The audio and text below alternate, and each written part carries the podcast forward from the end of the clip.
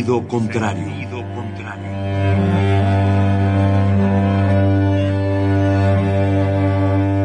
El Museo Universitario del Chopo presenta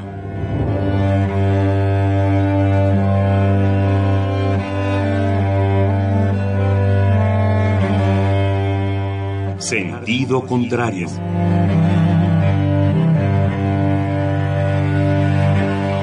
Una emisión de Marcelino Perelló. Producida para Radio UNAM, con la participación de Javier Platas.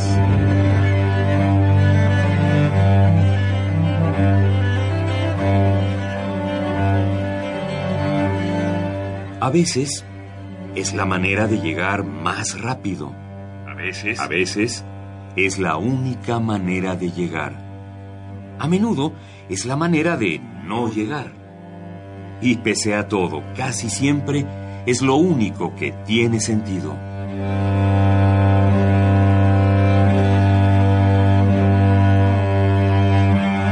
Sentido contrario. Sentido contrario.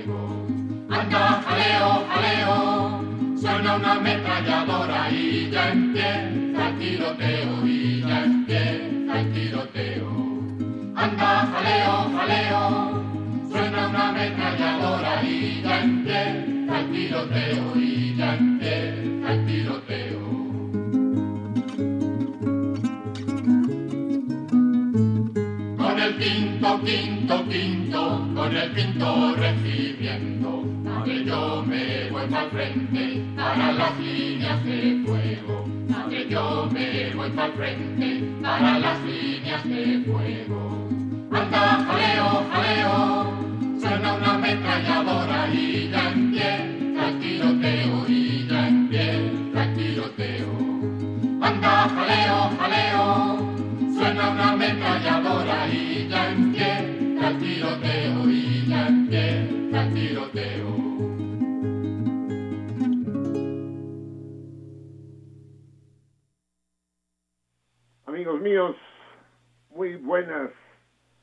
y clarividentes noches tengan ustedes. Espero que ustedes la tengan, porque yo no.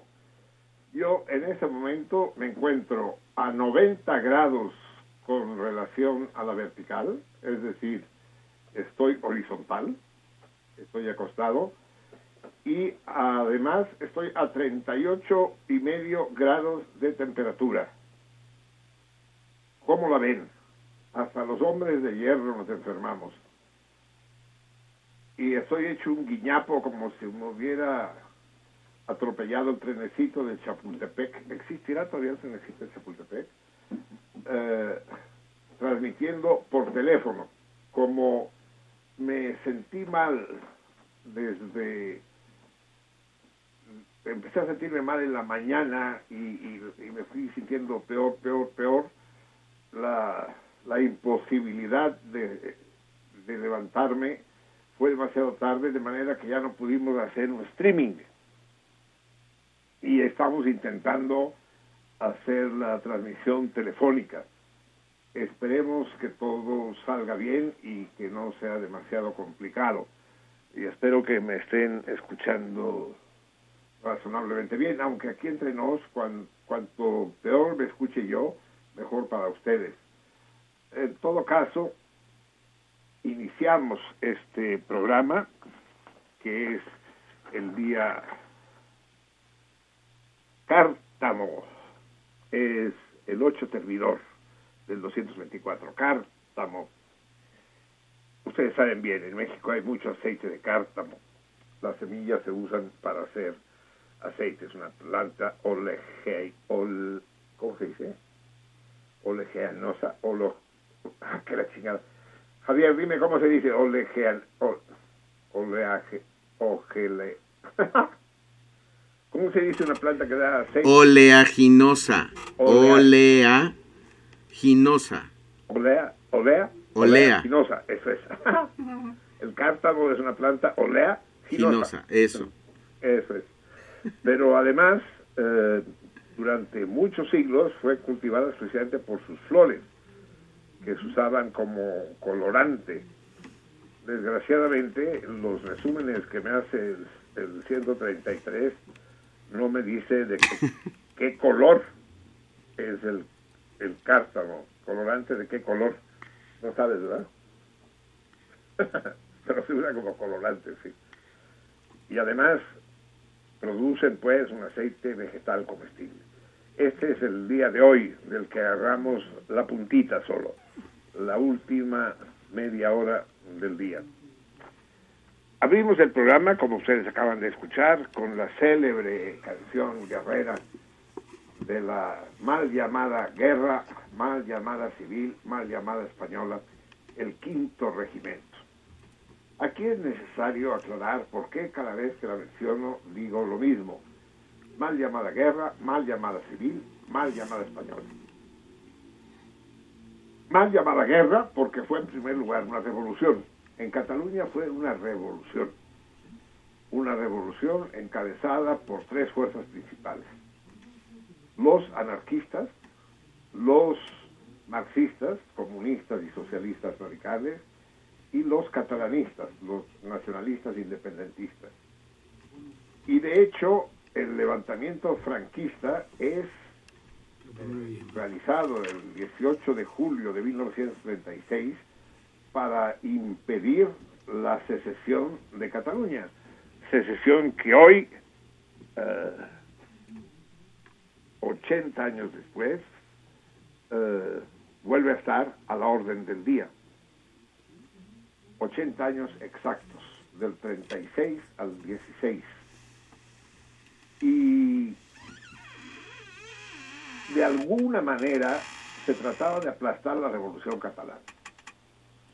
De manera que no fue una guerra en sentido estricto, fue una revolución. Eh, en Cataluña todas las fábricas fueron colectivizadas, eh, los taxis de Barcelona, los comunistas los taxis comunistas iban pintados de rojo y eran requisados por el Estado.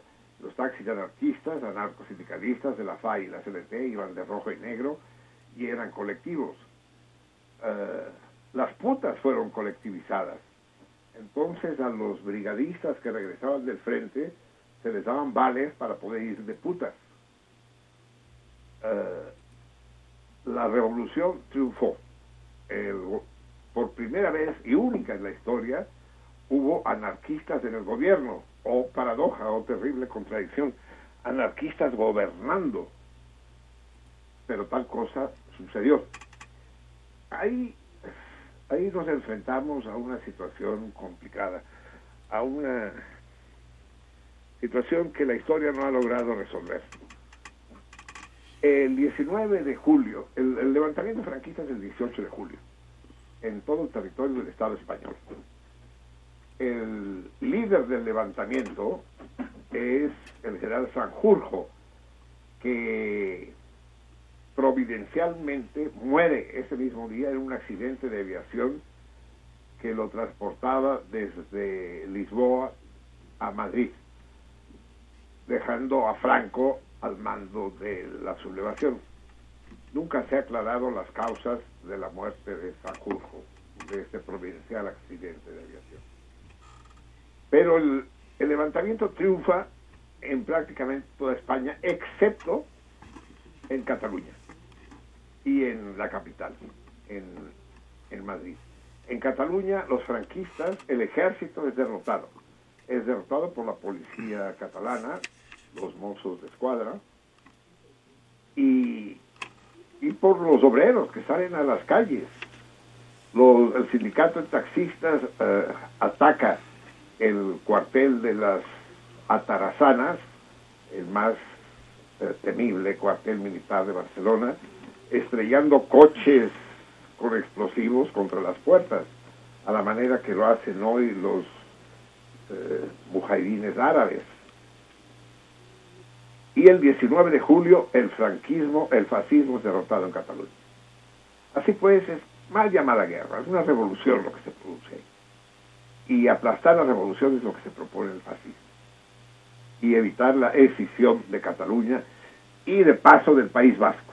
Aunque ahí las cosas eran más complicadas porque en el País Vasco tenían mucha importancia los carlistas, es decir, una rama de la monarquía española disidente de los borbones oficiales. Mal llamada guerra. Mal llamada, mal llamada civil, porque como decía mi tío Paquito, dice, civil, puta madre, menos mal que fue civil, si hubiera sido militar, y efectivamente lucharon ejércitos absolutamente en forma, ejércitos absolutamente conformados. De hecho, eh, ahí se produjo el primer rompimiento importante entre anarquistas y comunistas, porque cuando se derrota el alzamiento fascista en Cataluña y en Madrid, lo derrotan brigadas improvisadas de espontáneos. Y el Partido Comunista decide, por, por consigna de la Internacional Comunista, es decir, Moscú, eh, organizar un ejército formal. Y en particular, uno de los órganos principales, uno de los estamentos principales fue el famoso Quinto Regimiento, con los generales Modesto, Galán y Campesino, de los que habla la canción. Pero al hacer un ejército regular, con disciplina, con, con una estrategia determinada, esto alejó a los combatientes anarquistas y le quitó mucha frescura a la resistencia antifascista. Así que, que eso de civil, guerra civil, tampoco es cierto, fue una guerra militar. Y donde intervinieron abiertamente los ejércitos fascistas de Italia y Alemania. Y los moros que trajo Franco de Marruecos, por supuesto, también militares. Y tampoco fue española. Por un lado, porque les digo, fue en buena medida una guerra entre España y Cataluña, pero además con la participación de las tropas extranjeras, del lado fascista, las que les acabo de mencionar, italianos, eh, alemanes y africanos, y, pero por otro lado, las brigadas internacionales organizadas por el Comintern, con voluntarios jóvenes de todo el mundo en un movimiento maravilloso. Eh, hubo centenares de mexicanos que se alinearon a, las brigadas internacionales. el intríngulis era de la siguiente manera. Largo Caballero, el socialista radical, socialista marxista, eh, muy irritado, criticó la formación de las brigadas internacionales porque las veía más bien como un intento de Moscú de controlar la revolución eh, catalana y, aseguraba, no necesitamos hombres, hombres nos sobran, mándenos armas, armas necesitamos. Y la URSS no mandó ni un solo fusil a defender la República. Las únicas armas que llegaron en solidaridad con los republicanos fueron las mexicanas, los célebres fusiles Mendoza, en cantidades pequeñas, por supuesto, a la altura de la, de la capacidad de, nuestro país, de la lejanía. Pero ¿por qué la URSS se vio tan culera? ¿Por qué la URSS se vio tan tímida frente a la defensa de la República Española, a la defensa de la revolución socialista en Cataluña? Pues porque estaba en puertas de la Segunda Guerra Mundial. Y el guion, tal como estaba escrito, no fue como se produjo después. El guion de la Segunda Guerra Mundial, y eso lo sabía perfectamente Stalin, era todos contra la URSS. Estados Unidos, Inglaterra y Alemania contra la URSS. Y lo que no quiso Stalin fue enfrentarse a los alemanes en España. Al contrario, hizo un pacto de no agresión, el pacto Ribbentrop-Molotov, con, con Alemania y les cambió la jugada. Y entonces resultó que fueron todos contra el eje fascista de Alemania, Italia y Japón. Fue muy hábil por parte de Stalin y al mismo tiempo muy cruel con la República Española, pues la dejó morir. Fue terrible. Así que tampoco fue española. En todo caso, amigos míos, celebremos con, con, con júbilo la gran victoria del pueblo catalán y madrileño del 19 de julio. Victoria efímera, pero victoria heroica, sin duda alguna. Creo que es el momento en que el arcángel de rigor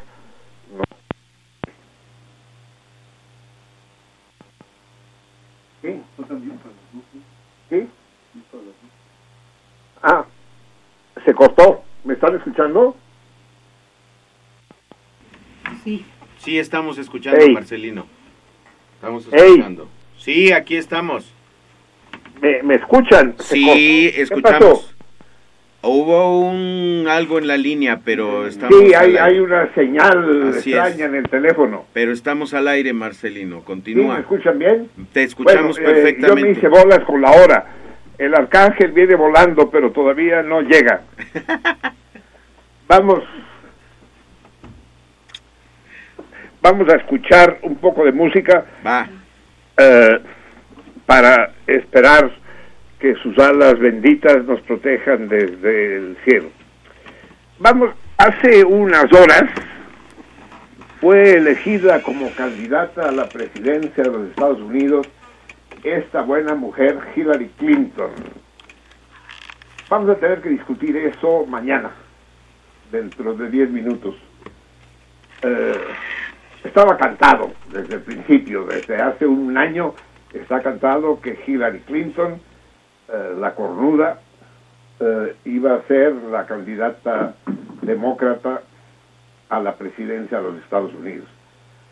Eh, no había color.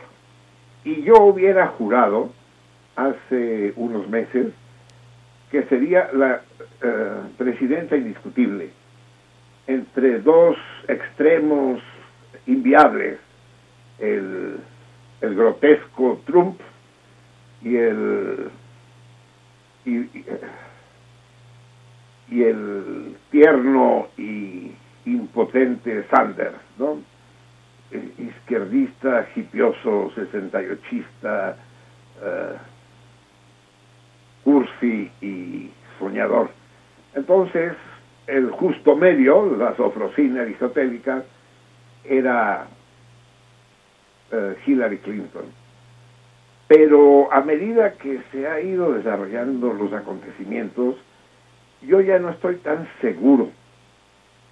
Eh, ya les digo, lo discutimos después, pero no lo veo claro. En todo caso, vamos a escuchar eh, en, en recuerdo a lo que está sucediendo en Estados Unidos y a la nominación de esta buena mujer, nominación, pinche palabra gringa, nominación.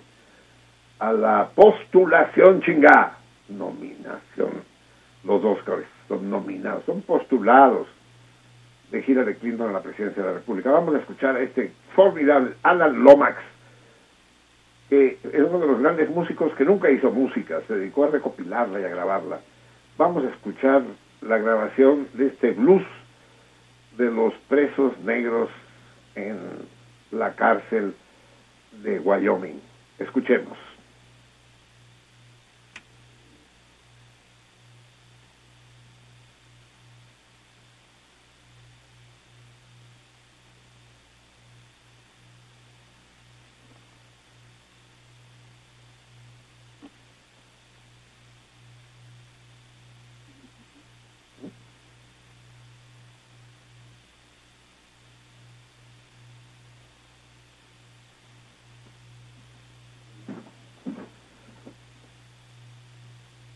A ver, yo no escucho nada, ¿eh? ¿Ustedes me escuchan a mí? algo no está funcionando. Parece que hay un problema con la reproducción del, del material musical, Marcelino. Eh, ¿Tú sí me escuchas, Javier? Yo te escucho perfectamente. ¿Pero no estoy saliendo al aire ahora? Sí, estamos al aire, estamos al aire. ¿Estamos al aire? Sí, estamos al aire. sí. Están resolviendo lo del, lo, lo del disco.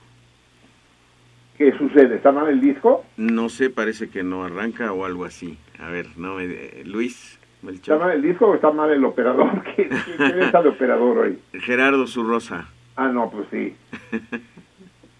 Obvio. ¿Qué pasó, Gerardo? ¿Ya? Es decir, es que ya no vamos a tener tiempo, ya... No, sí, ahí va. Faltan cuatro minutos para las doce. Ahí va, vamos. A ver.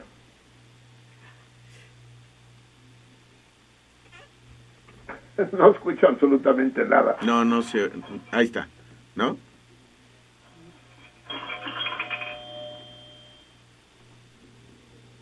¿No? ¿No, no sirve? ¿No funciona? Parece que no funciona, no se lee el, disco compacto. Por bueno, que ponga cualquier otra chingada. No, pues es que no, no se lee. Va a poner ningún, ninguna pieza del disco. No, ninguna pieza del disco ahí está, ahí está, ahí lo tenemos, ahí lo tenemos, vamos a escuchar. A ver. Vamos a escuchar. Ya.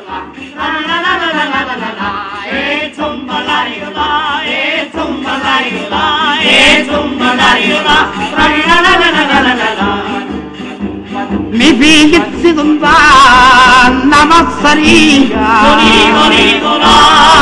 La carusa che si chiama Letta Andare mi farà Morì, morì, volà Pizzare mina sulla vasadetta Morì, morì, volà amore mio, che fa fanno sti conciati Visto labbro cari, sì, io notte giorno vengo caro pure voi stasera troppo un buono Neggia mia che stello munno se davvero mi va ma. E son là, e son balaio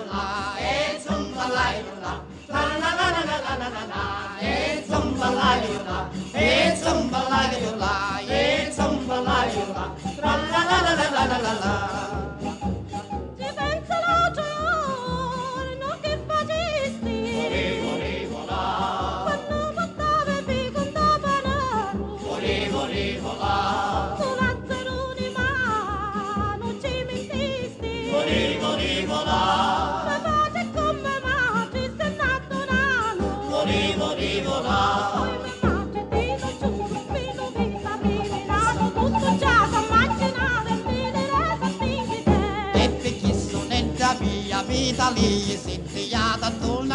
na passada. Despachado la, la, la.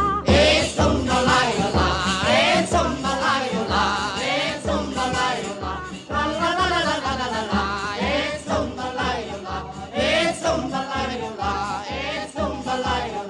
La la la la la la la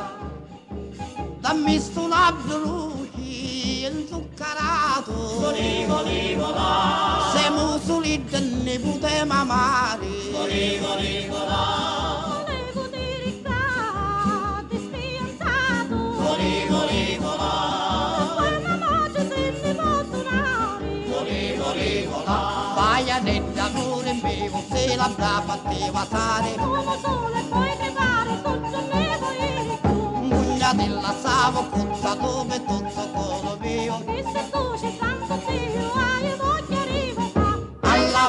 È bello Non ci so così chiudare Benedetto cosa amare Che una gran felicità. All'amore è bello Non ci so così chiudare Benedetto cosa amare Che una gran felicità.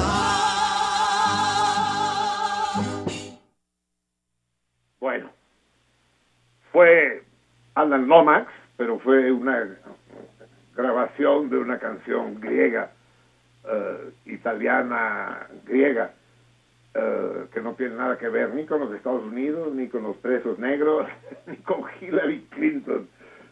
Pero bueno, eh, fue la manera en que nuestros ínclitos operadores lograron salvar la papeleta. Ahora sí, el arcángel debe estar a punto de sobrevolar los estudios de Adolfo Prieto 133. Escuchémoslo.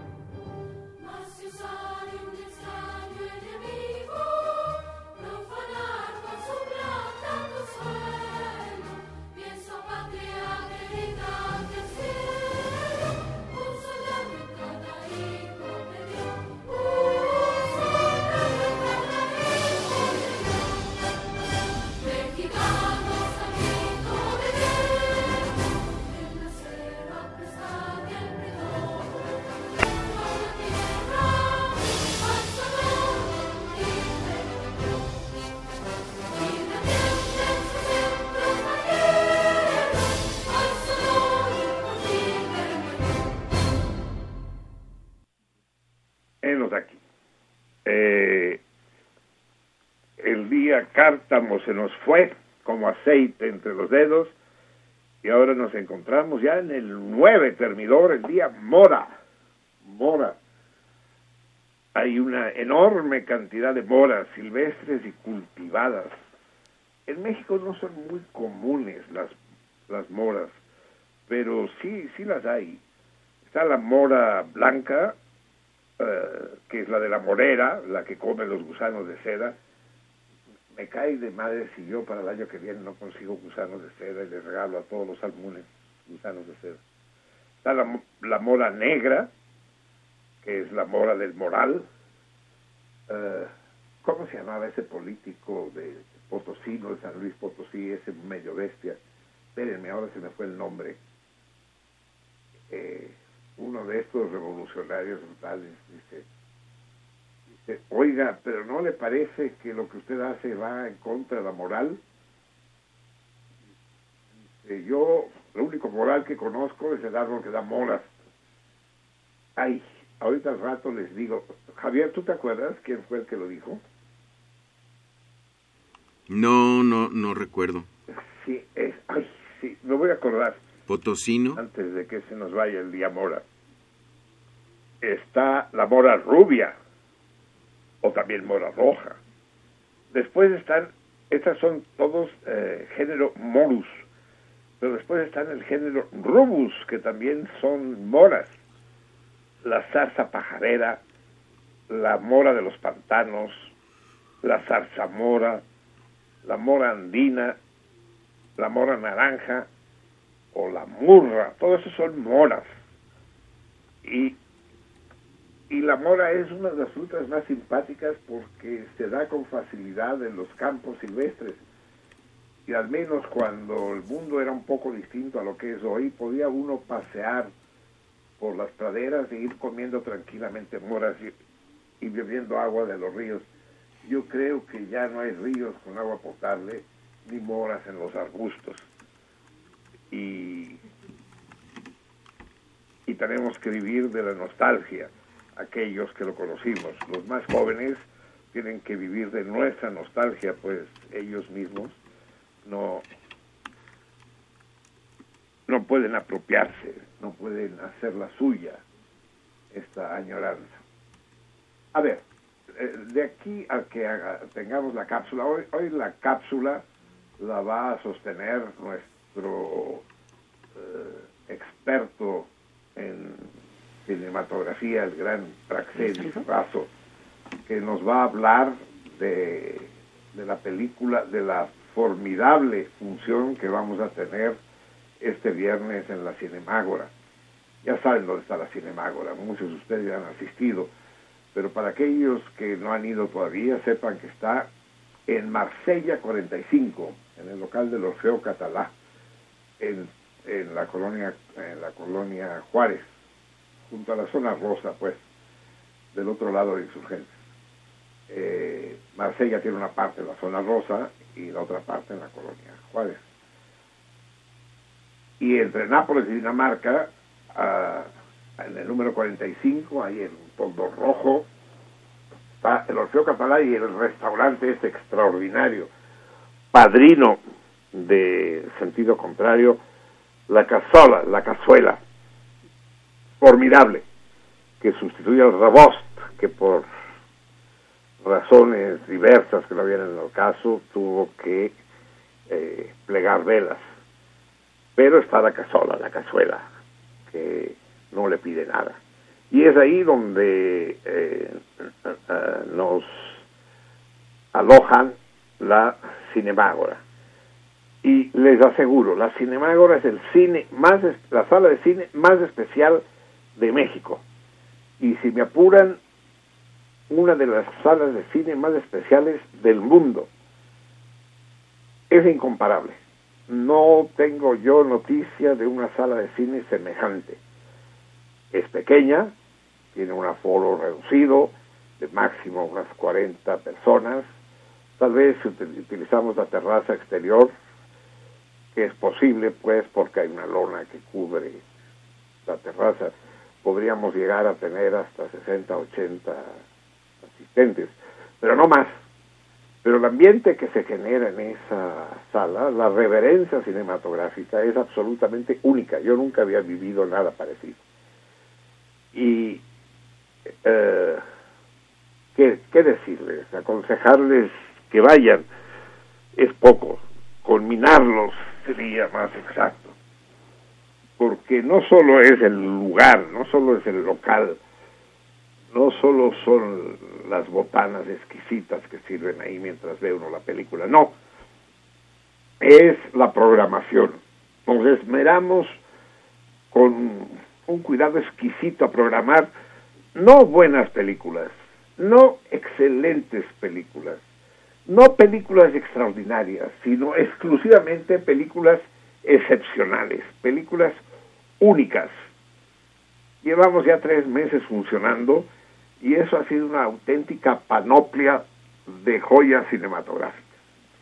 No será la excepción eh, este viernes. Es una verdadera fiesta cinematográfica la que vamos a tener. Este viernes vamos a proyectar una película silente, es decir, eh, sin sonido. Recuerden ustedes la diferencia que hay entre el cine silente y el cine mudo. El cine silente, que fue el primero que existió durante casi 30 años, es aquel que no tenía banda sonora en absoluto. Después, durante dos o tres años, apareció el cine propiamente mudo. Es aquel en el que sí había sonidos, podía haber música, puertas que se cerraban, chirridos, pasos que caminaban, el viento que soplaba, pero no la voz humana, no la podía reproducir. Y después, a partir de 1930-31, aparece el cine sonoro propiamente dicho. La película que proyectamos este viernes es, pues, Silente, de los primeros años 20, y es nada menos que el Nosferatu, que provocó el terror de nuestros abuelos y bisabuelos, el, antecesor de Drácula, Nosferatu fue el vampiro por excelencia hasta que Drácula lo desplazó. El libro de Bram Stoker, Drácula es anterior a la película de Nosferatu, pero las películas de Drácula son posteriores, de manera que Nosferatu era el vampiro cinematográfico por excelencia. La película de Burnau es extraordinaria, pero dejaré que nos hable de ella nuestro querido Praxedis. Lo que sí les quiero decir eh, es que estrenamos proyector. Oye, Marcelino. Sí, Javier. Este, lo que pasó con Nosferatu fue que Murnau no pudo pagar los derechos para utilizar el nombre de Drácula. ah, qué curioso dato. Sí, este eh, Murnau que quiso hacer el Drácula al no, al no poder pagar por alguna razón o porque los herederos de Bram Stoker no quisieron, eh, entonces decidió cambiarle el nombre. La historia es muy semejante, no es igual al, Drácula de Bram Stoker. Así es. es. Es muy semejante y entonces lo sacó con ese, con ese nombre, con Nosferatu. Pero la historia es muy semejante al Drácula de, de Bram Stoker, ajá, pero la razón fue esa, que no... Ah, lo ignoraba completamente, que, Qué, hermoso detalle. Me voy a fijar, la voy a ver de otra manera ahora viendo esto. Claro, claro. obviamente. Eh, en todo caso, eh, ya nos lo platicará. No sé si ya tenemos la conexión con Praxeris. ¿Tenemos conexión con Prax? Todavía no. Todavía no, bueno. Eh, pero tampoco quiero quiero quemarle, no quiero aplazarle la guitarra, dejemos que... claro, que él nos diga. En todo caso, lo que sí les puedo decir es que la vamos a musicalizar eh, con música viva, no en vivo, viva, música viva. La va a musicalizar nada menos que nuestro queridísimo y talentosísimo Teclas, el Jorge René González al, al teclado va a el fondo musical de Nosferatu, de la misma manera que Javier eh, lo hizo con la historia en la mirada, eh, el documental sobre la Revolución Mexicana. Y es que a partir de ahora, en que ya estamos funcionando con ciclos, eh, va a funcionar un ciclo los, los quintos viernes de cada mes. Hay meses que tienen cinco viernes.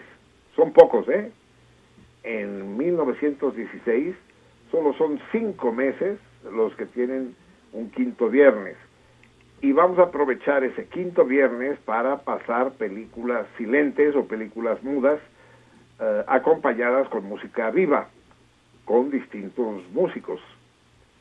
Eh, los otros ciclos, ya los saben ustedes, el ciclo de los primeros viernes es la revolución de nitrato, haciendo homenaje a la revolución mexicana, que es la revolución que más ha sido filmada eh, en la primera mitad del siglo, más, bueno, no la primera mitad del siglo, pero sí más que la revolución soviética o más incluso que la primera guerra mundial, con Salvador Toscano, los hermanos Alba, eh, y fotografiada con un archivo como el Casasola no lo tienen en todo el mundo. La revolución de nitrato. El ciclo de los segundos viernes son es el harem de Don Lucho, las musas de Buñuel. Eh, ya pasamos a Ángela Molina, ese cuero de Ángela Molina, en ese oscuro objeto del deseo. Y, y ahora va a venir nada menos que... Ah, no, ya pasamos también a, a Mónica Vitti en El Fantasma de la Libertad y seguirá eh, eh, Bella de Día con nada menos que, ya saben ustedes, la francesa insustituible, la... Ay, se fue el nombre. Dime, Javier. Eh, ay. Catherine Deneuve. Catherine Deneuve, exactamente, sí. Esa trabajó muchas veces con Buñuel, la, pasaremos más de una vez. Eh, después vendrá eh, Pelos de Gallina, que es, ah no, antes de Buñuel es el ciclo Pelos de Gallina, que es una síntesis entre pelos de punta y carne de gallina, es decir, películas que dan miedo, tanto de terror como de suspense películas de esas que lo tienen a uno sentado al borde de la silla, del asiento, de la butaca. Eh, y que y que es la que sigue después de, Nosferatu. Sí, yo estoy diciéndolos en desorden. Después de Nosferatu, el primer viernes de agosto es el ciclo de Pelos de Gallina. Y vamos a pasar esa película que acaba de estrenarse en México hace un par de meses y que muy poca gente ha visto es prácticamente un estreno y que dicen que es extraordinaria, que es fuera de lo común. No la hemos visto. Es La Bruja. y ha conmocionado al mundo. Ha conmocionado en dos sentidos. Los que saben de cine dicen que es la mejor película de terror jamás filmada y los que no saben de cine dicen que es una hueva. Así que ustedes decidirán si van a verlo o no. Y finalmente, la última, el último viernes de cada mes es el ciclo Buen Provecho sobre, sobre películas sobre comida y que se inició este, esta semana pasada con la gran comilona, con la gran buff. Eh, me dicen que necesito mandar música para que eh, se pueda llamar a, a Praxedis porque tenemos una sola línea telefónica y las cosas son complicadas.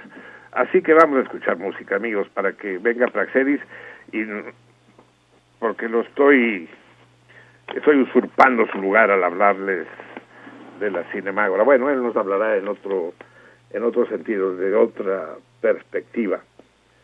Uh, vamos a escuchar.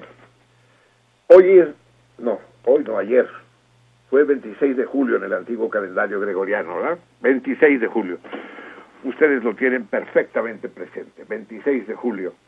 Uh, tres, aquí nos saltamos tantito, ¿eh? Porque como no vas, como la cápsula no va a ser la prevista, nos saltamos y nos vamos directamente al disco número 4 y vamos a escuchar a nuestro querido, a nuestro entrañable, a nuestro cercano e indispensable Carlos Puebla en este homenaje a esa revolución cubana que resiste pese a todo y pese a todos.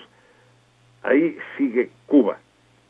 Y según Carlos Puebla y según todos los que creemos en la vigencia de la revolución y tenemos confianza en que la semilla sembrada en la isla va a germinar y florecer, siempre es 26, siempre es 26.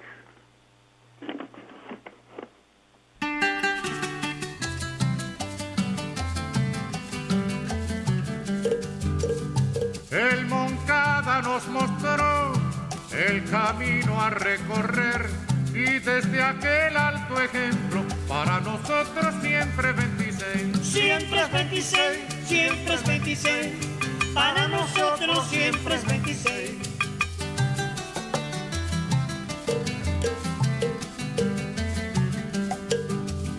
La patria es canto y amor, la patria es lucha y deber, y en esto del patriotismo, para nosotros siempre 26. Siempre es 26, siempre es 26, para nosotros siempre es 26.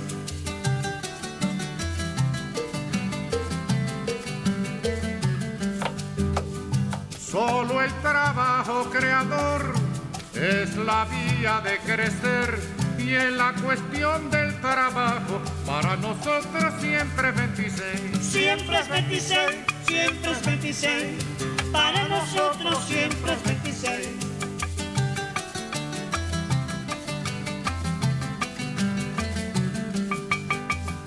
La ideología es motor para avanzar y vencer. Y en cuanto a la ideología, para nosotros siempre 26. Siempre es 26, siempre es 26, para nosotros siempre es 26.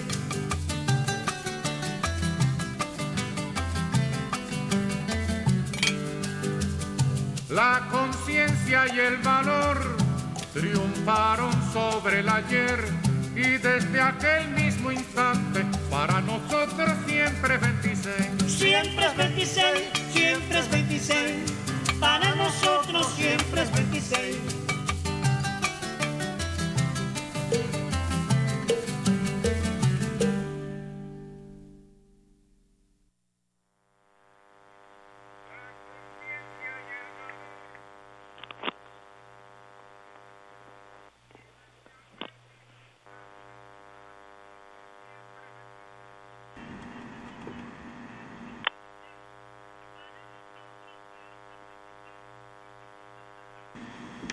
Sí, tenemos a Praxis en la línea. Es- Así es, Adelante, Praxedis, con Querido. Javier Un Plata, abrazote. eh, les mando un saludo también a la larga a la larga distancia como parece que estamos ahora todos Así es. Eh, y bueno solo para, para recordarles de, de la lujosa cita que tenemos este viernes eh, eh, 20 29 de julio eh, para vernos Feratu eh, la una de las películas más ambiciosas del de la de la cinematografía silente en el mundo. Eh, y no solo vamos a ver una una de esas joyas eh, que de, de sino que además la vamos a ver musicalizada eh, así como la vez que, que, que, que tú nos hiciste ese, esa gran fiesta de ver el chelo actuando con la Revolución Mexicana, Javier, esta ocasión vamos a ver a, a, a Jorge René González, nuestro amado Teclas, eh, que está, está ahora mismo eh, contestando los teléfonos de los salmones, eh, va a estar ahí al piano, va a estar, eh, por supuesto, haciendo un, un, un, un gran, una gran actuación musical en torno a una película que, que, que, se, que es la primera película de vampiros en la historia del cine, por un lado, pero también es una película eh, revolucionaria de su momento por, por, por atreverse Murnau, que era un tipo, eh, o sea, era un filósofo, un hombre de teatro, un piloto aviador, una, un aventurero de, de, de fin de, del, del siglo XIX, que llega al cine con pretensiones con pretensiones de, de, de, de verdadero de verdadero poeta para él el cine estaba mucho más cerca de la ciencia para Murnau el, el autor de la de esta versión de Drácula estaba el cine más cerca de la ciencia que del arte. Entonces él se puso a investigar sobre lentes se puso a investigar sobre sobre película sensible eh, y consigue en esta película eh, Nosferatu eh, hacer la primera película que, abusaba de los exteriores. Ya en 1922 a todas las películas se hacían adentro de los estudios. Primero porque ya ya había una un sistema de hacer cine una manera de estar de estar eh, todos practicando todos dentro de una industria comulgando de las maneras de hacerla no de hacerla crecer con el menor costo posible. Y Murnau se atrevió a mucho más y Nosferatu es una de esas muestras de, la revolución artística del periodo entre guerras. Eh, en, en, Alemania se vivió, se vivían eh, días extraños en esos años, eh, estamos hablando de los años 20, eh, y, y, y Murnau logra hablarnos de ese periodo entre guerras del, de nuestro siglo, ese, ese, ese gran, esa gran eh, pausa, ese gran, esas grandes décadas que parecían estar en, en vilo de lo que iba a venir y más ahí en Alemania y él logra capturar en Nosferatu eh, de 1922 ese ese sentimiento con estos todos estos exteriores estas persecuciones que se ven a larga distancia logra capturar ese espíritu eh, pues vampírico que que que que, eh, perseguía que estrangulaba al siglo XX Drácula una obra romántica del siglo XIX de pronto en manos de Murnau en, en, en, en el cine se convierte en una en una especie de declaración de fe en torno a los tiempos que, vendrían a suceder eh, ese periodo entre guerras. Entonces eh, también es una también vamos a ver esa esa esa alegoría de la locura vampírica. Eh, por un lado y vamos a escuchar un, un performance demasiado atractivo, con un piano, eh, y, bueno, vamos a ver actuar a, a, otro de los hombres, de los actores más locos de la historia del cine, Max, Max Schreck, que, que, que, que se tomó tan en serio su papel de, de vampiro de Drácula, eh, que, que, que, lo tuvieron que ir a recoger allá mismo en los Cárpatos, donde, donde él se, se fue a refugiar después de la Primera Guerra Mundial precisamente. Era un actor, sí, era un actor de teatro, pero que se quedó en el viaje de la Primera Guerra Mundial y se convirtió también él en una especie de, de retrato vivo de aquel Drácula de, de Bram Stoker. Entonces todo eso vamos a tener eh, la oportunidad de, de, experimentarlo, por supuesto los comentarios de los cinemagorenses, eh, eh, ya saben en dónde, en, en, el restaurante La Casola del Orfeo Catalá, el próximo viernes a las ocho y media de, de, la, de la noche, a las ocho de la noche, perdón, a las ocho de la noche es la cita, y, y pues va a ser una experiencia tanto como la de la revolución al chelo de platas, una experiencia inolvidable, ¿no? ¿Cómo la ves, Javier? Muy bien, muy bien, Praxedis, pues estaremos con el Teclas, con los cinemagora cinemagoráfilos. ¿No? Les decimos los cinemagorenses. Ah, bueno, eso. Muy bien. Gracias, Praxedis. Gracias a ustedes. Buenas noches. Y recuerden no pronunciar en voz alta el nombre del vampiro Nosferatu, porque según reza la propia película, eh, las peores torturas te vendrán a visitar esta noche. Gracias, Praxedis. Estamos en comunicación. Así es. Muy buenas noches. Vamos a escuchar ahora música con Marisa Monte y regresamos a Sentido Contrario.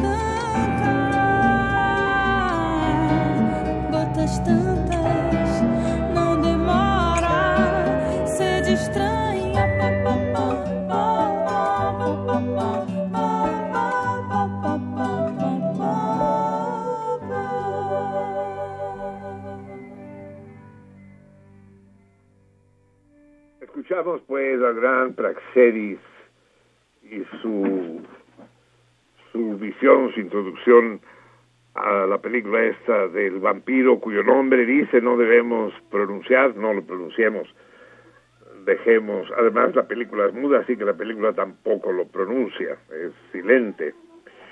Y escuchamos a Marisa Monte, esta gran cantante brasileña contemporánea, posterior al bossa nova, que, que no acaba de, de empatar con, con la película del viernes, pero es que la cápsula que debíamos haber tenido hoy no era la de la de Praxedis, sino de Sara Lovera. Lo que pasa es que a Sara Lovera se le complicó porque regresó de Pachuca demasiado tarde y entonces la dulzura de Marisa Monte y su agua también es mar, el agua también es mar, acompañó al, terrible vampiro que según Javier es no es más que un que un seudónimo del terrible conde Vlad Cepes, Drácula, el conde rumano. Bien, amigos míos, ya son al menos aquí en el sur de la colonia del Valle, las 12 de la noche con 32 minutos. ¿Quién sabe cuán, cuán, qué hora será allá en el norte, allá en Adolfo Prieto número 133? Eh, creo que es el momento, pues, ya de poner el torito. Sí, por favor. ¿No? Sí, el torito. ¿Estás ansioso, Javier? No, no, yo estoy feliz de la vida. sí, no, no, no vamos a sufrir más. Les decía que compramos un proyector nuevo, un superproyector de 3.000 lúmenes. El lumen es una unidad de medida de la luminosidad eh, y 3.000 lúmenes eh, pues es un proyector ya serio, ya profesional, pues, y que nos va a permitir proyectar con una gran calidad. Pero curiosamente eh, lo compramos en esta cadena de papelerías espectacular que es, que es la cadena Lumen. Tal vez hubiera sido más barato si lo compramos en alguna de estas Best Buy o Office Depot o, Home Depot, pero Office Max. Pero no, cabrón, no vamos a andarles comprando chingaderas a los gringos, cabrón. Y, y Lumen es, es una empresa mexicana. Entonces, aunque, aunque te claven los hijos de la chingada, y además es delicioso, qué, qué hermosa la papelería esta que está aquí en, porque tiene varias sucursales en todo el país, ¿no? Creo son treinta y tantas. Es un, es un verdadero emporio, Lumen. Eh, la sucursal que está en San Lorenzo y Adolfo Prieto es una belleza, es una elegancia, el olor al papel, la manera en que están dispuestos los objetos, no hay las aglomeraciones y los amontonamientos del, del, Office Depot el Best Buy, la madre, no, es muy elegante, eh, los vendedores son muy corteses, muy eficientes, bien vale la pena, ¿no? Cuando hay que, cuando hay que comprar algo que esté en Lumen, vayan a comprar Lumen. Pero bueno, ya que hablamos de Lumen y de los lúmenes de un proyector, díganme por qué, por qué esta cadena de papelería se llama Lumen, eh? ¿Por qué le pusieron este e, este nombre que seguramente viene del latín, ¿no? Un lumen es un watt de luminosidad, una vela, una candela. E, e, ¿Es eso? ¿Por eso se llama lumen? ¿Por qué se llama lumen la, la papelería lumen? ¿Eh? Ese es el torito del día de hoy. Díganme los salmones míos, háganmelo saber. Se me olvida que tengo que hablar aquí puta enfermo y además retorcido aquí pegado al pinche teléfono porque si descuelgo el teléfono se le acaba la puta pila. Entonces me tendrían que ver en qué posición tengo que transmitir. Realmente los debo amar yo mucho porque es inhumano el, el tormento al que estoy sometido. Uh, díganme pues, ¿por qué la papelería Lumen lleva ese nombre. ¿Por qué? Eh, llamen al teléfono, ahora sí los teléfonos, dilos tú, pinche Javier, porque no me lo sé, cabrón. Es el 55 36 89 89. Eso, sí, señor. Eso, bien. Señor, por lo menos el 89 y el 89 ya te lo aprendiste. Eso es, los dos 89 están clavados. Y, y el, el 01800 ese sí, sí no me lo sé. 50 52 688. 01800 50 52 688. Eso es. O bien eh, escríbanos, como siempre, a nuestras hotlines con nuestras hot girls en Twitter con Vika, que los está esperando con los brazos abiertos, a la salmoniza, la guion bajo salmoniza. Y, el laberinto con los brazos igualmente abiertos. Dije brazos en los dos casos, ¿eh? no se me alebresten. Eh, en Facebook, La Salmoniza, sin ningún tipo de guion. Recuerden lo que les digo siempre, los comentarios que quieran que sean públicos y que sean vistos por el resto del cardumen, háganlos públicos, pero la respuesta al torito, por favor, para no echar a perder el juego, envíenlas ya sea por mensaje directo en Twitter o por inbox, es decir, mensaje privado en Facebook. Eh, ¿Por qué la papelería Lumen lleva ese nombre? El premio esta vez es una comida o cena para dos personas, nada menos en la casola. Eh, el 3, 3 ¿será el pri- la primera vez que damos un premio en la casola? Eh, así es. yo creo que sí, ¿verdad? Sí, dice que sí. Sí, es maravillosa la casola, es maravillosa. es- es- el lugar es maravilloso, ya era maravilloso cuando era el rebost, eh, y la comida es extraordinaria. Y los precios son razonables, pues, Ni muy caro ni muy barato. eh, razonables. O sea, paga uno lo que vale. Sí, Incluso paga uno menos de lo que realmente vale, pues, Sí. porque uno encuentra No, cada basofia ahí ah, por estos mundos de horrible. Dios Sí. a precios exorbitantes simplemente porque le ponen un nombre francés al lugar. En fin, ya está. Ya, eh, ya tenemos algunos mensajes de nuestros radioescuchas, amigos. Sí, tenemos llamadas telefónicas. En el tweet tenemos twitters, Ah, pues sí, uno nada más. uno nada más. Y en el Facebook, Mm, un mensaje nada un más. mensaje. Un mensaje. Se agüitaron los, los salmones, yo creo. Sí, están sacados de onda, pobrecitos. Pero no se apuren, que, que es- probablemente nunca más regresaré a sentido contrario. No, perdón, tres mensajes. Tres sí. ¿Qué, qué dicen? eh, Mira, por teléfono, Everardo López dice, señor Preyó, la tradicional estación Radio 620 no le queda más remedio que renovarse o morir. Esto lo digo porque de tres años a la fecha su programación musical ha venido en picada, por lo que urge que salgan el gerente Guadalupe Laris y el programador musical Norberto Bautista. Uy, yo no estoy al corriente. La 620, ¿qué, qué? ¿Tiene algún nombre esa estación, la 620? O La música que llegó para quedarse. Ah, esa es de las eh, de las históricas, ¿no? Sí, sí, sí, Y dice que anda mal, dice nuestro radio escucha. pues eso dice, sí. Pues no sé, habrá que escucharla y, y juzgar, sí. Claro, claro. Pero en todo caso parece evidente que eh, habla con conocimiento de causa, pues sabe el nombre del programador y del director. en fin. Hay que tomarlo como su opinión, pues. Claro, sí. ¿No será que les tiene tirria? Eh, luego esas cosas suceden, en Sí. efecto. sí, nunca se puede saber.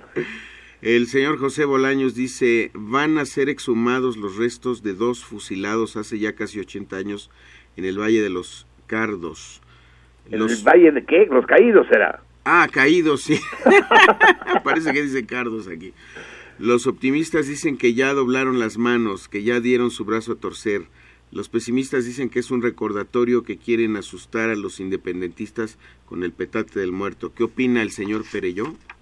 No entendí nada. Van a desenterrar, van a exhumar a, a, a- a dos dos, güeyes del. Valle de los Caídos. Ajá, eso dice el señor Bolaños.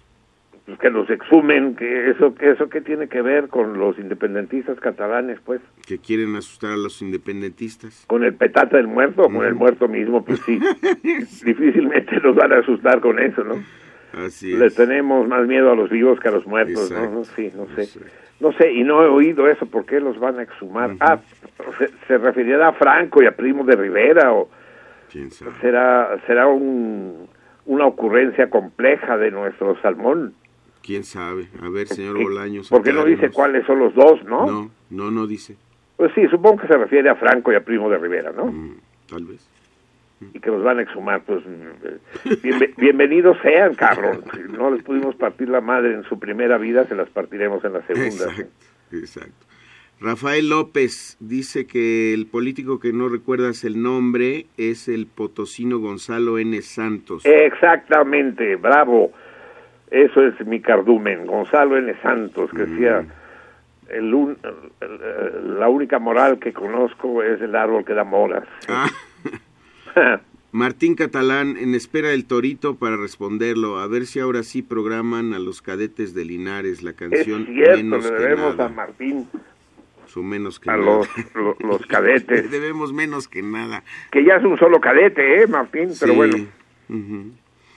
Manuel Murguía, a los tres años de la Uy, reforma estructural el neoliberal madrazo, ni, ni porque inútil- estoy enfermo me perdono cabrón. Sí, caray. A tres años de la reforma estructural neoliberal, inútil, regresiva y No te, no, no te oigo, no te oigo. Ah, a tres años de la reforma estructural neoliberal, inútil, regresiva y total para más de 80 millones de mexicanos que hay, que hoy unen en la pro- pobreza, el Congreso sigue haciendo mal su trabajo legislativo, tal como si lo hubiera hecho con las patas y una reforma educativa que Nuño y Chong solo han exacerbado con más violencia y muerte en Oaxaca, Guerrero, Chiapas y Michoacán, donde le siguen pagando al pueblo, a los maestros y a la juventud y a los periodistas, al parecer con un- una cuenta especial que se incrementa en Veracruz, mientras la simulación y el engaño siguen en Bucareli o en el Palacio de Cobián, con la imposición de un gobierno viej- viejo y una consulta estéril que siguen hundiendo en el caos a la nación,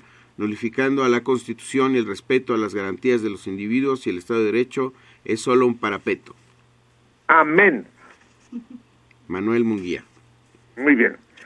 Es del todo respetable la opinión de, de Munguía. Murguía. Lo- lo, lo realmente encomiable de Manuel es su, su compulsión, su necesidad de, de decir, de hacer pública su verdad, ¿no? Su- Sí, que no vaya a pasar desapercibido su punto de vista. Sí. exacto. Bien por él. Lázaro Pacheco, muy buena música, siempre nos escucha, saludos a todos. Siempre que nos dicen eso, que la música es buena, como que me siento ofendido, ¿tú no? Pues a veces sí, a veces no. Es que es como si dijeran que lo bueno del programa es la música, que lo, ¿no? Que el rollo que nos echamos podríamos No, no, Marcelino, piensa positivamente, piensa que lo que está diciéndonos el radio escucha es qué bien escogemos la música. Solo que lo veas así, sí. Sí, por Más, supuesto. más nos vale. Claro. Brenda Odette Pérez Martínez, saludos. Brenda Odette. Saludos a Marcelino, Javier Adriana, Selene, Vica, Eliseo, Luis Melchor y el operador. Ah, El saludos. operador. ya, ya viste, Gerhard, te dicen el operador, cabrón. Ajá. Bueno, hasta aquí las llamadas que me han transmitido. Y vamos con el Twitter, que hay tres mensajes, entiendo, según ha dicho Vic. A ver, eh, la Vica, ¿qué nos dice? Nos escribe Tirsa Nasif y nos dice que el torito que, el- que, acaba de plantear está súper interneteable. Ah, muy bien, y, y, y da la respuesta. Eh, no, no la quiere dar porque dice que está tan fácil que le da hueva. Así dice. Así dice. Sí, Bueno, y, a- y además no Ya- le gusta la comida de la cazola, dice. ah, no. Bueno, y nos escribe tu papá y nos dice, propongo la lectura del poema No tenemos dinero, cariño, pero tenemos lluvia de Charles Bukowski. A ver, a ver, a ver, a ver, Mivi, no. Ok, no se dice- entiende. Otra vez. ¿El poema qué? Dice que propone la lectura del poema No tenemos dinero, cariño, pero tenemos la lluvia de Charles Bukowski para La esta lluvia Charles Bukowski. Bukowski, ajá, para esta húmeda y genial noche.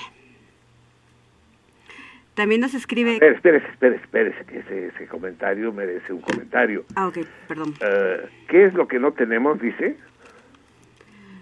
No tenemos dinero, cariño, pero tenemos lluvia de Charles Bu- Bukowski. Ah, ah, ah, ah, es que, espere, Mivi, por el amor de Dios, ahí probablemente lo escribieron mal eh, y le faltan comillas. Eso es el título de un libro de Charles Bukowski. No tenemos dinero, cariño, pero tenemos lluvia, de Así Charles es. Bukowski. Es sí. correcto. Y propone que lo leamos, ¿o qué dice? Pues propone esa lectura, quizá no para el día de hoy, pero me No, seguro que para el día de hoy no, de ninguna manera, pero además es, sí, es, al menos un fragmento la conseguiremos. Y el gran Bukowski, el terrible, el skunk, es un skunk. Ok. Sí, siga. Cashbo dice presente. Ya tiene tiempo que no los escucho en directo, pero no me pierdo los podcasts. Que se mejore el maestro Uroboro. ¿El maestro qué? Uroboro. Urobo, Uróboro. Bueno, es- Acuérdense, otra vez, Soy no- esdrújulo, soy esdrújulo. Toda la vida he querido ser esdrújulo. no es grave, Mim. No, no soy grave, no, no. Ah, Estoy no, grave, no, que está grave, que está grave. Uróboro. Ok, también nos vuelve a escribir tu papá y nos dice, saludos amigos, ánimo Marcelí, hermosas y vibrantes lluvias a todos. Así es, mi papá. Ok, ah, Ocelot Naui nos escribe, ah, bueno, nos da la respuesta al torito. Ernesto Bernal, en CU hay árboles de moras que están al alcance de todos, tirando sus frutos al suelo. Ah, padre, pero dinos, ¿dónde tú? Pues dice que en CU, pero no sé. No, sí, no sé en pero bueno, que nos digan qué facultad. Ok, y bueno, nos escribe nuevamente Ocelot y nos dice... Donde hay árboles de moras, hay moreras, ya quedamos que la morera es la que alimenta a los gusanos de seda si queremos que den, Sí. que den seda, es la mora alba o mora blanca, y de esas hay muchas en los viveros de Coyoacán. Ahí iba mi mamá por hojas de morera para mis gusanos de seda, sí. Ok, y bueno, pues responden al Torito Cashbo 7, Ocelot, Luis González Millán y por el momento es todo. Ah, o sea que ya hay, y- ya hay quienes se enfrentan al torito, bravo, me parece bien, vamos a ver si como roncan duermen. Sí, de hecho nos agrega Ocelot y nos dice, díganle a esa radioescucha que no mame, hoy en día todo es interneteable. La respuesta es de cultura general, no me da hueva responder. Vientos. Pero ¿a qué radio escucha que no ah, mames? pues No se refería a Tirsa Dasif que dice que le da hueva que porque está súper interneteable el... Pero es falso que todo sea interneteable, ¿eh? Am, Eh, es No, decir, bueno. eso creer que internet es todopoderoso es una mamada eso. No, que les- pero Marcelino, todo es interneteable en el sentido de que puedes preguntarle a internet lo que quieras, pero de ahí a que te conteste o que Ah, no, exista a la huevo, información, claro, claro. eso es, ahí hay, un trecho. cuento. Ahorita dentro de un rato eh, Javier nos va a leer cuentos, pero cuentos, cuentos. Pero yo les voy, a, les voy a decir un cuento de memoria, A ver, un cuento de este gran escritor de ciencia ficción. La ciencia ficción estuvo muy de moda en los años 60, desde la época de Ray Bradbury, en fin. ¿Cómo se llama el de 2001, el fin de la infancia? ¿Cómo? No, Kubrick es el director de cine, no, el autor de la novela, no me acuerdo cómo se llama. Pero uno de los autores célebres de ciencia ficción de aquellos años es Frederick Brown. Y tiene ese mini, ese mini cuento que les voy a, a decir ahora. eh, todos los científicos del universo eh, logran ponerse de acuerdo para construir la computadora más grande jamás concebida. De todas las galaxias, de todos los rincones del universo, vienen los científicos más fregones y construyen la supercomputadora. Nunca se había visto nada parecido. Ya que está lista, entonces, para inaugurarla, por supuesto, se invita al presidente del universo, al primer mandatario universal, y llega, llega el, el, el presidente del universo frente al teclado. Fíjense que, que ingenuo era Frederick Brown, porque la supercomputadora esta del futuro era con teclado todavía. Entonces dice, puede usted preguntarle lo que sea a la supercomputadora, señor presidente. Haga usted la primera pregunta, se lo rogamos. Y dice el presidente, pues bien, voy a aprovechar esta oportunidad que me brindan para hacer esta pregunta que ha atormentado a la humanidad desde hace milenios y que no hemos podido responder. Entonces, teclea. Interrogación. ¿Dios existe? Cierra interrogación. Y se oye la computadora.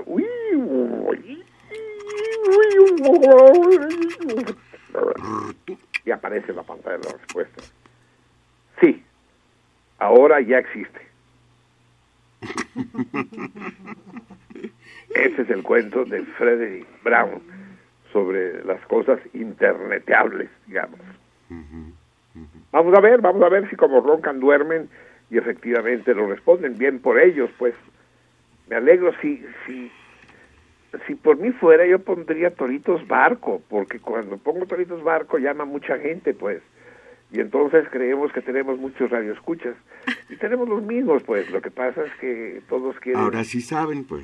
Y, está inter... y, y, se interneteó y, y se encontró la respuesta. Así es. A ver, el laberinto, ¿qué tenemos de tu lado? Pero mi, todavía no termino. Ah, todavía sigue. Sí. Así es. Eh, nos dice Ernesto Bernal, dice que es un pasaje entre derecho y economía. ¿Es qué? Eh, ah, lo de, la, lo de, las, lo de las moras. Lo de las moras, es correcto. Y nos un pasaje entre derecho y economía. Uh -huh. Conozco bien ese lugar, pues voy a pasar, sí. Uh -huh. Bueno, eh, otra otra sugerencia. Aunque las moras ya en el piso ya deben estar todas pisadas. Y habrá ah. que subirse al moral. Ajá, es correcto. Uh, siga, siga. Bueno, Marcial Nava, sugiero la lectura del cuento El Aleph de Jorge Luis Borges. Un abrazo a todos. El gran cuento. cuento. No, no, hemos leído a Borges, ¿verdad, Platas? No. No. Sí, tenemos que leer a Borges, sí, ¿eh? sin sí. duda. Mm. Gran cuentista, sí. gran cuentista. Y el Aleph es uno de sus grandes sí. cuentos, sin duda. Ok, bueno, y pues nos escribe Luis González Millán y dice, no la, no la internet, uh, bueno, ahorita, ahorita porque no estoy segura que de, de lo que me escribe. ¿Qué le está ahorita, pasando? ¿Se... Le doy la palabra a Adriana. sí, sí, se le, Marcelino, buenas se noches. le hizo bolas el engrudo. A ver, Adriana. Buenas noches, con mi mejor Eh, deseo para que laberinto, cures- adelante. Cura de pronto. ¿Tengo micrófono? Ah, Laberinto, no te ¿sí? oigo. ¿Ya me oyes? Poquito, lejos, lejos. Bueno, Carlos López López dice, soy Chamlati, me gustaría No saber... te oigo. Y eso no es problema tuyo, es problema de Gerhard. Gerhard, no se está escuchando el Sí, laberinto. bueno, sí, ya. ¿Me escuchas? Ecualiza, no. ¿Me escu- no, no se escucha, no se escucha, ya se escucha, ¿verdad? Ya se escucha mejor, sí. Perfecto, pues que te alivies pronto, Marcelino. ¿Eso quién lo dice? Yo. Ah, yo creí que Chamlati. No. Se, puso, se puso amable el Chamlati. No, no es su género, sí. y ahora Carlos López López dice, soy ¿Pero qué Chamlati. dijo Chamlati? esto, ahí voy. Ah. Dice, soy Chamlat y me gustaría saber qué pasó con Miriam Vandala, Daniel Netel y Luis Pelcastre. Hay dos amigos más escuchando el programa. Están vivos afortunadamente. Todos andan en su rollo. Miriam anda en Cancún, sufriendo de aquellas aguas fétidas del Caribe, Sí. eh, acompañada de un imbécil que consiguió embaucarla y ligársela. Y Daniel sigue exactamente igual, igual de gordo, igual de genial, igual de gran amigo, igual de magnífico abogado sin chamba. Eh, de Luis Pelcastre sé poco, él nunca fue parte del equipo y no nos ha hablado. Ojalá nos ah, dé señales de vida, Luis. Sí. Kakiko Cucafate, él dice, saludos Marcelino, que te recuperes. Y también dice, tal vez todo sea interneteable en estos tiempos, pero yo, por ejemplo, nunca busco una respuesta a un torito ni en internet, ni en libros, ni en ningún lado. Yo solo contesto si sé una respuesta. El Caquico es un personaje, el Caquico. Ya les conté que, es un personaje absolutamente enigmático. Yo creí que ni existía. Su- sube cosas geniales a la taberna, pero resulta que sí existe y lo conocí y le di la mano y la mano sí es sólida, sí es carnosita, o sea, no es un espectro, no, no es un poltergeist, eh, eh, no es un ectoplasma, existe Caquico. Gloria Ornelas Inclán, eh, ella dice varias cosas. Dice, oír así el programa me recuerda cuando Marcelino estaba enfermo en nutrición. A mí, a mí también me lo recuerda, desgraciadamente. Y, y dice, me puse triste saber, me puso triste saber que está enfermo. No, que no te ponga triste, querida. Estar enfermo es la única manera de sanar. Lo- si está uno sano, no puede uno sanar. Si está uno enfermo, puede sanar. Y eso de sanar siempre es sano, siempre es bueno. Eh, es aquel, aquella paradoja, ¿no? De, ¿cómo, ¿Cómo se llama la amiga que se entristeció? Gloria Ornelas Gloria, a ver, tú eres... Hay dos clases de gente sobre la superficie de este torturado planeta. Los que prefieren la calma sabiendo que viene la tormenta, o los que prefieren la tormenta sabiendo que viene la calma. Eh, los invito a todos ustedes a optar por una de las dos opciones. ¿De qué categoría son? ¿De qué categoría eres, Gloria? ¿Eres de las que prefiere estar bajo la tormenta sabiendo que la calma te espera, que viene ahí la calma? ¿O prefieres estar en la calma temiendo que de un momento a otro se desencadene la tormenta? Entonces, estar enfermo, a ver, entendámonos, hay, hay distintas maneras de estar enfermo. Si la enfermedad es incurable, es de la chingada, porque entonces ya no va a sanar uno. Pero cuando hay probabilidades, espero, espero que no sea mi caso, cuando hay probabilidades de sanar, pues es poca madre, porque en primer lugar lo consienten a uno, ¿no? Te traen todo a, tu, a la cama, ¿y qué quieres? Y, y quieres un tecito, y no se te antoja un, un, sándwich de jamón, jamón con queso, y, y préndeme la tele, y ponme una cobija. Es, es de poca madre estar enfermo. Las mejores épocas de mi vida las he pasado horizontal, enfermo y mimado. Ahora, si no tiene uno gente que lo mime, a lo mejor ya no es tan agradable. O si se siente uno verdaderamente mal. Sentirse mal no es bueno, aunque siempre tiene uno la esperanza de acabar sintiéndose bien. Pero de todos modos, sentirse mal es jodido. Muy mal, digamos. Yo me siento mal ahora, pero, pero no suficientemente mal como para que me amargue la vida, ¿no? Ujú. ¿Qué más tenemos, laberinto? Bueno, ella misma te desea que te recuperes pronto y te presentes a tu trabajo. Qué pinche deseo más jodido. Si los padres están enfermos, que pueden echar la hueva. Gracias, querida Gloria. Y manda una imagen que dice, ¿quién está en cama con su celular? ¿No? Sí, no, no estoy con el celular, ¿no? Porque, aunque sí podría estar con el celular, no, pero estoy con el, inalámbrico. Lucia Villarreal eh, dice, aliviate pronto Marcelino, besos solo para ti. César Berlanga. ¿Mm? la, la, potranca, besos solo para ti. Así dice. Es decir, ya te chingaron, Javier. Esta vez los besos fueron exclusivos. por, estar malito, yo creo. exacto. César, Dime. Ah, César Berlanga dice, Marcelino, un saludo desde la Blanca Mérida. Pronto te haré llegar un elixir preparado por tres brujas que cura cualquier mal. No puedes dejar comentar o dejar de comentar el sabotaje a los atletas rusos. Así es, así es, mi querido César. Es brutal, ¿no? La, decisión. Bueno, de los Juegos Olímpicos de Brasil tenemos que hablar, porque es un auténtico desastre. Es la el derrumbe. Como un país tan tan grandioso, tan vital, tan floreciente como Brasil, se puede hundir en el cieno de golpe de esta manera, de, desde que derrumban, defenestran Dilma Rousseff. Eh, lo que cuentan de la Villa Olímpica de Río es, es para ponerse a llorar. Ya se robaron todas las llaves del agua, todos los focos, hasta las tapas de los excusados se han robado. Llegan los atletas y encuentran los, los departamentos desmantelados, sucios, varias delegaciones ya decidieron irse por su cuenta a hoteles. La, delegación italiana, digo, australiana y la, la, sueca decidieron no quedarse en la Villa Olímpica. Y otras, como la gringa, fueron a comprar productos de limpieza para poder uh, adecentar un poco eh, las habitaciones que les tocaron. Es, es, es brutal. Estaba viendo los noticieros de la televisión brasileña, de Globo, y están desesperados por la imagen que están dando al mundo. Y como bien dice el César, esta historia de prohibir a los atletas rusos participar, es que no le están prohibiendo a los atletas de, de Vanuatu o, de, de las Islas Caimán, le están prohibiendo la participación a los atletas rusos.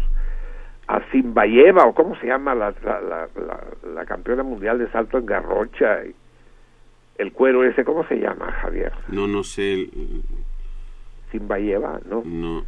Sí, sí, sí, sí, es, es una verdadera sirena aérea, cómo vuela con la garrocha esa. Es, pues bien, se chinga, no puede participar, porque dicen, dicen, que los rusos inventaron una especie de dopaje no detectable en las, en las pruebas de Ay, no, mames.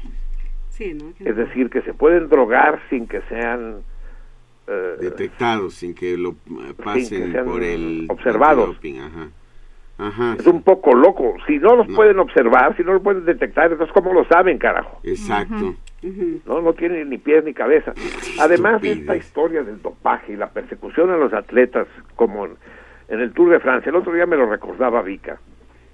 El, ah, está aquí. Ah, es que tengo aquí a mi lado, se quedó fiel compañero en las buenas y en las malas. El 133 está junto a mí, junto a mi lecho de dolor y muerte, acompañándome en estos momentos dramáticos. Y, y Zimbayeva, exacto. Y Elena Gasillevna y Zimbayeva. Dios me libre, qué vieja. Qué bárbara. A ver, los que les gusta internetear, búsquenla. Y sin ballena. Ah, pues no va a estar en Río, Carlos. Río, el, el, el, país de los cueros, ¿no? De las viejas, de los inventores de la tanga y otras mamadas. Eh, Copacabana, y Panema y la chingada. Y se van a quedar sin las atletas rusas, cabrón. Eh, explíquenmelo. Es, es, a ver, lo que les estaba diciendo es lo siguiente. Esta historia de la persecución a los deportistas por motivos del dopaje se ha vuelto una especie de tribunal inquisitorial, es el santo oficio. Eh, te hacen exámenes, méate y orina y, déjame sacarte sangre y, y, ahora escupe y ahora llora que necesito lágrimas tuyas, ya ve la cerilla de las orejas. Eh, dejen que se dopen, me lleva la chingada, ¿por qué no? que, que el güey que se quiera drogar, que se drogue, cabrón. Si se chinga, se chinga. Simplemente que es, es como fumar, ¿no? Ya sabemos que fumar hace daño y sin embargo no prohíben el tabaco. Simplemente te ponen ratas muertas en las cajetillas. Bueno, fotos de ratas muertas. No falta poner ratones muertos en las cajetillas. o sea, no falta mucho para que lo hagan. Pero, dicen, el alcohol es malo. La marihuana es mala, pero ya la legalizaron. Eh, eh, fumar es malo, pero se puede fumar. Ahora, ahora la heroína. Exacto, la heroína, la, la, la morfina, la- sí. No, que no lo hagan de todos, que se dopen, cabrón. Aquí existe un peligro y es que hay atletas que pueden ser dopados sin que se den cuenta. Pero entonces ahí sí se puede, el atleta debe vigilar qué come y qué bebe, y sí, para que no se lo chinguen sin que él lo sepa, ¿no? Porque supongo que un atleta dopado se da cuenta, algo siente, ¿no? Dice, ay cabrón, tengo más energía que de costumbre. Me recordaba Vika la frase de Lance Armstrong, este ciclista gringo, el único que ha ganado, creo que siete veces el Tour de Francia. Se acabó el Tour de Francia, cabrón.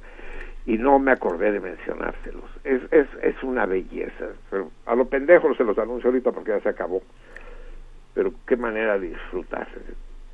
La belleza de la carrera en sí, las carreras más hermosas de todas son las carreras de bicicletas, la estrategia. Nunca el que va primero gana, siempre pierde. Eh, es muy complicado, es muy hermoso, pero además los paisajes, los lugares, los pueblos, oh, oh. esperar el paso, porque la gente sale a la orilla de la carretera a esperar que pase, ¿no? O que pasen los ciclistas. Entonces llegan con sus remolques, sus casas rodantes, se instalan al lado de la carretera, sacan su mesa, su vino blanco, sus, sus almejas, y se ponen, ahí se sientan a esperar que pase la... Y se pasan dos horas de poca madre, bebiendo vino blanco helado, y, y de repente pasa la, pasa la carrera. Salud. Salud. Tres, tres segundos. Y ya, hicieron la carrera. Yo, a mí me ha tocado, no el Tour de Francia, pero sí he ido a ver carreras de, de bicicletas en Cataluña y aquí en México fuimos al cuando había carreras de bicicletas. Este país era otro antes, ¿eh? había cosas, aparte de gorilas muertos. Eh, y, y sí, íbamos al, al, al viaducto a verlos pasar. Y ya nos íbamos satisfechos, ya vimos la carrera. Y, y entonces eh, Lance eh, declaró, a ver, sí, yo me dopé, me dopé las siete veces que gané el Tour de Francia. Pero además aseguro que no se puede ganar el Tour de Francia si no es dopado. Todos los que han ganado el Tour de Francia, yo aseguro, van dopados. Eso, eso, que... Espérenme que tengo que cambiar de posición, puta, ya se me durmió el brazo, chinga. ¿Cómo? No, pero se- se- si lo descuelgo se le va la pila, cara. Bueno, sí. Entonces, eh, qué afirmación más dura, ¿no? Pero que efectivamente el Tour de Francia son dura tres semanas. Eh, seis, seis días de carrera y uno de descanso. Y cada día de carrera son unas seis horas de pedalear como loco. Es decir, es, es inhumano. Son, cada día son 200, 250 kilómetros. Acaban muertos cada día y al día siguiente otra vez. En- en- Entonces, Lance tiene razón, dice, solo, solo dopado, no nos hagamos pendejos. Si fueran estrictos de los análisis de dopaje, desaparecía el tour. O se quedaban solo los maletas, los perdedores, pues. Eh, yo creo que ese tribunal del Santo Oficio debe desaparecer. Y, y le doy absolutamente la razón a César Berlanga en el sentido que la expulsión de los atletas rusos tiene un trasfondo político infame. Ahora resulta que los rusos se dopan más que los polacos o que los rumanos o que los alemanes. Ay, no mamen, cabrón, ay, no mamen, o que los gringos. Ah, chica es, es, es, es, muy deprimente. Eso, eh, combinado con la situación que se vive en Brasil, de, de es, es, es, lo que estuve leyendo de que, lo que está pasando en la, en la Villa Olímpica.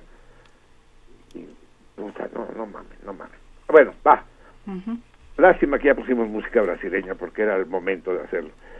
A ver, ah, pero estábamos contigo. Uh-huh. Sí. Laberinto, ¿verdad? No hemos acabado con. No, ya casi, solamente para decir que contestan al Torito Lucía Villarreal, David Contreras Pineda, Caquico Cucafate, eh, manda saludos y contesta el Torito Librería Anticuaria y Turbide Obregón Layo, y ah. también manda saludos y contesta el Torito Hidalgo Garduño Gabriel hasta el momento. Ajá, los, los nucleares al ataque, hijo de la chingada. O sea que el caquico, que afirma que él nunca busca en internet, sabe la respuesta sin buscarla en libros ni... Entonces, ¿dónde, se ¿dónde te informas, Caquico? ¿Dónde? Por lo que dice la gente. Eh, vas en el metro y escuchas lo que comentan los viajeros o cómo. Vamos a escuchar música, amigos. Va. Venga. Sobre. Vamos a ver. Vamos a escuchar música clásica. ¿Te parece, Javier? Me parece muy bien. Lo, eh, la tenemos un poco olvidada y... Sí, justamente. Y, y, no está bien, porque la verdadera música es la música clásica, cabrón. Lo demás está bien, hay cosas padres y demás, pero la música, música, es la música clásica. Y estoy seguro que Javier se pondrá contento si le digo que vamos a escuchar un movimiento, no sé si el movimiento entero, porque no tengo aquí los tiempos. Oh, de la sinfonía número 7 de Franz Schubert. Ah. Fíjese que, que, aquí sí le digo el apellido. Ya saben que a nuestros amigos músicos los, les mm, decimos Franz, el nombre de pila. Uh -huh. Es que hay varios que Franz. Como está Liszt, Uh -huh. Leja y Schubert, Uh -huh. sí. eh, homónimos como Franz, tenemos que dar el apellido. Franz. Schubert. Su sinfonía número 7. Si supieras, Javier, lo que me costó deducir que es en Do mayor. en C. En C dur, no sé qué. C mayor, sí, digo Do mayor. Sí. Es en Do mayor, sí. Eh, interpreta la Filarmónica del Sur de Alemania, dirigida por Alfred Schock. Creo que escogí, no lo tengo aquí apuntado, creo que escogí el Scherzo, el tercer movimiento. Ya nos lo dirás tú, Javier, cuando termine. Si se alarga mucho, pregúntale al 3 cuánto dura el corte. Y si es muy largo, feidéalo, ¿no? Muy bien. Bien. Sobres. Franz, todos tuyos.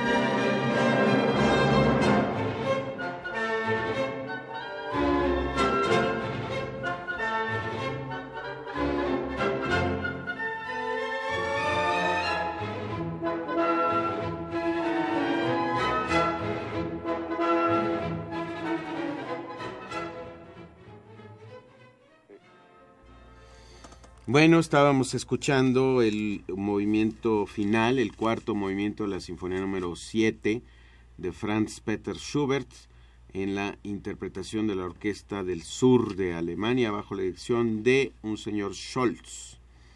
Así es. Eh, ah, ¿Cómo se llama? Espera, que no tengo. Cambié de posición y ahora oigo mejor, pero no veo. Uh, qué la canción. Alfred. Alfred Scholz. Eso es. Qué hermosura, Carlos, qué hermosura. Entonces fue el cuarto movimiento, no el tercero. Yo creía haber escogido el tercero. No. Fue el cuarto, es el final, ¿no? Sí, sí, Eh, eh, a ver, esto fue molto alegro o algo así, ¿no? sí, sí, alegro. Es decir, es, es el rock de su época, es el, el, el Así metal, es, ¿no? Sí, sí, sí, el heavy metal. El heavy. el, el- sí, la, la irrupción de los metales y las percusiones. Y, sí, sí. Es hermosísimo. se despeinan los Ujú. violinistas y los chelistas y la chingada, sí. y el director se despeina sobre todo. sí.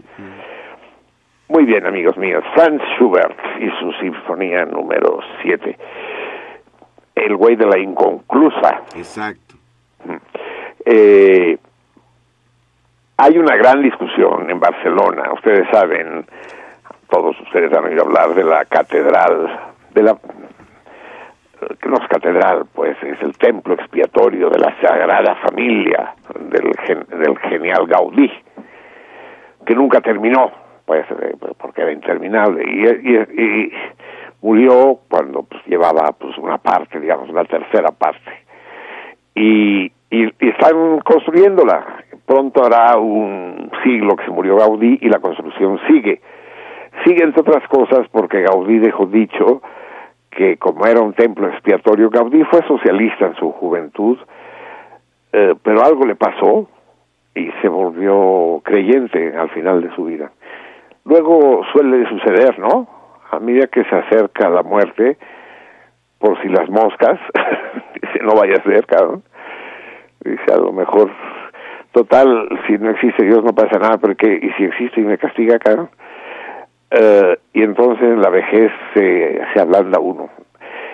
Y Gaudí no sé si se ablandó, pero sí se hizo creyente y, y construyó más de una iglesia, la más formidable de todas, la Sagrada Familia, que sin duda la más extraordinaria de las iglesias, al menos de las iglesias contemporáneas en el mundo, no sé, las iglesias góticas no cantan malas rancheras. Eh, el caso es que está la gran discusión de si había que continuarlo o no, y la comparaban como co- con, la Sinfonía Inconclusa de Schubert. Habría que concluir la Sinfonía de Schubert o dejarla como la dejó el Franz. Parece obvio que hay que dejarla como la hizo él, que quién quién la va a concluir, en base a qué, pues, pues ahí déjenla. Y pero no, decidieron seguirla construyendo y luego a lo mejor no está mal, porque las antiguas catedrales sí tardaban decenios y hasta siglos en construirlas. Es la, la última gran obra que habrá durado más de un siglo en construirse. Y eso no deja de ser bonito. Lo gacho es que Gaudí improvisaba mucho. Gaudí era como Buñuel, ya que hablábamos de cine hace un momento. Improvisaba, entonces no tenía planos ni proyectos demasiado precisos ni maquetas demasiado exactas. Eh, Gaudí hacía su- las bóvedas, eh, él inventó el sistema de la catenaria. A ver, una catenaria es la curva que describe una cuerda que cuelga, una cuerda floja que cuelga, ¿no? Hace una curva. Esa curva no es un círculo, ni una parábola, ni una... es una catenaria, una cadena, es la la curva que describiría una cadena ah, atada en los extremos. Por más que la tensemos, siempre va a ser curva, nunca va a ser recta, siempre pesa un poquito en el centro. Entonces él lo que hacía era tomaba, tomaba fotos de, de cuerdas a las que les ataba pesos, cosas que pesaban, y, y entonces volteaba la foto y le quedaba una bóveda, ¿no? Era una de sus técnicas y así es la bóveda que debe quedar al final cuando quede de la de la Sagrada Familia. La sinfonía inconclusa, la catedral todavía inconclusa. Bien, amigos míos, ya son la una de la mañana con 26 minutos. Eh, déjenme acabar de decirles lo que empecé y no terminé acerca de las elecciones en Estados Unidos. Yo consideré que todo era una pantomima, que Hillary Clinton era ya, por decreto, la futura presidenta y que estaba enmarcada por las dos páginas, la extrema derecha de Trump y la extrema izquierda, extrema izquierda a la gringa, ¿no? A la gringa contemporánea, porque sí hubo extrema izquierda gringa importantísima hace un siglo, los anarquistas gringos, o, mejor, alemanes e italianos residentes en Estados Unidos fueron formidables. Cómo, cómo se acabó con sangre la revolución en Estados Unidos es otra historia. Pero bueno, el, buen Sanders es, es, un buen hombre, no es más que eso lloró, hoy lloró en, cuando, en su intervención dándole apoyo a Hillary Clinton. Desvergonzado, pues, porque todos los que apoyaban a Sanders estaban afuera del auditorio mentando madres y gritando, llorando, porque se demostró que el equipo de campaña de la Clinton había hecho cuanta porquería, había intervenido conversaciones telefónicas, había comprado gente del equipo de Sanders, y todo esto lo enterraron, lo dijeron, no, no, no, no, no, no, no, no se hable más, no se hable más. Y el propio Sanders dijo, sí, sí, no pasa nada, no pasa nada. Y le doy mi apoyo a Hillary y de poca madre va a ser una presidenta de poca madre. Un poco vergonzoso todo. Y a medida que avanza la campaña, cabrón, ¿saben qué impresión tengo? Que la Hillary no tiene, no tiene madera, no tiene estilo, no tiene temple. Es de es más bien ama de casa. Yo la imagino haciendo un programa de cocina matutino en la televisión. Eh, no, no, camina así como viejita, es que es viejita. Eh, y, y habla, no sé cómo, y no, no es convincente. Estaba viendo a su esposo, al, al, al marido del al, auténtico marido de la Lewinsky, eh, ese sí, ese sí tiene presencia, ese dices, no, este sí, cabrón, ese tiene carisma. La Hillary no, cabrón.